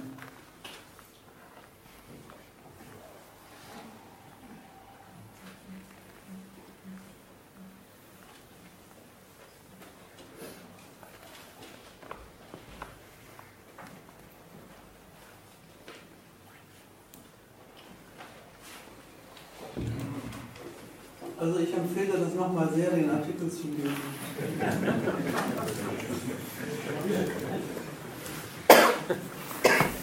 Das sollte jetzt kein Schlusswort sein, wenn noch Leute was sagen wollen, sollen es tun. Dieses dem Experiment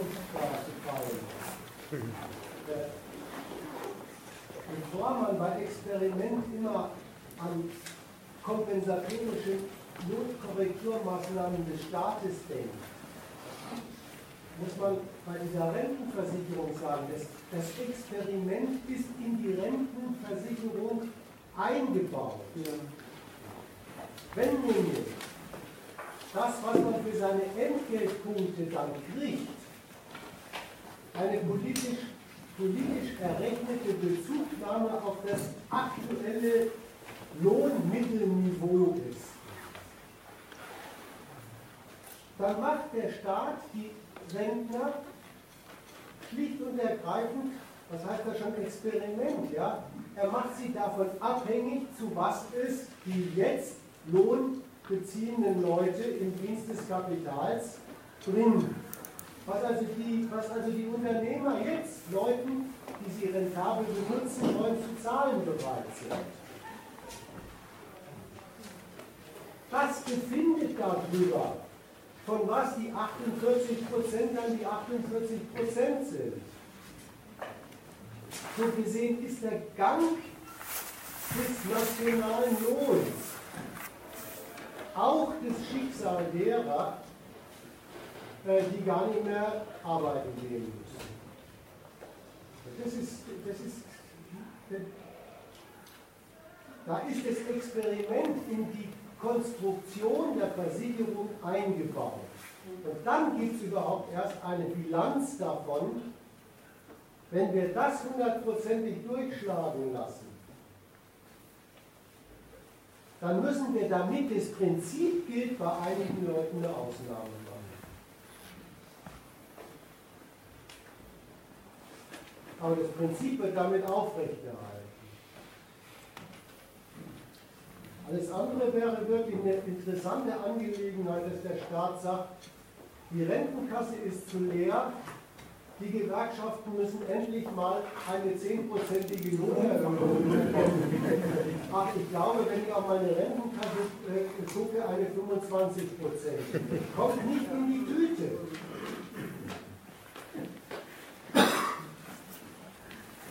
Aber es gibt ein sozusagen Gegenbeispiel jetzt. Ähm, die, die Hartz-IV-Summe, ähm, vieles wird vom Staat aus Steuergeldern bezuschusst.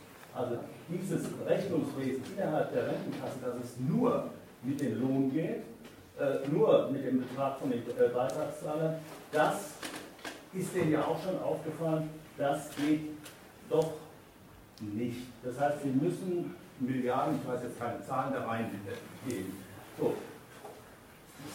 Wenn, äh, äh, wenn man überhaupt einen, einen systematischen Grund dafür finden will, muss es doch so sein, dass der Staat da ein Interesse äh, hat, das von anderer Natur ist als das schlichte ähm, der, der, Lohn, der einzelne Lohn muss rentabel sein, sondern der Staat, äh, das macht er ja nicht äh irgendwie aus Warmherzigkeit den Leuten gegenüber, sondern schlicht und einfach, weil es einen systematischen Grund gibt. Er muss das Leben von Leuten erhalten.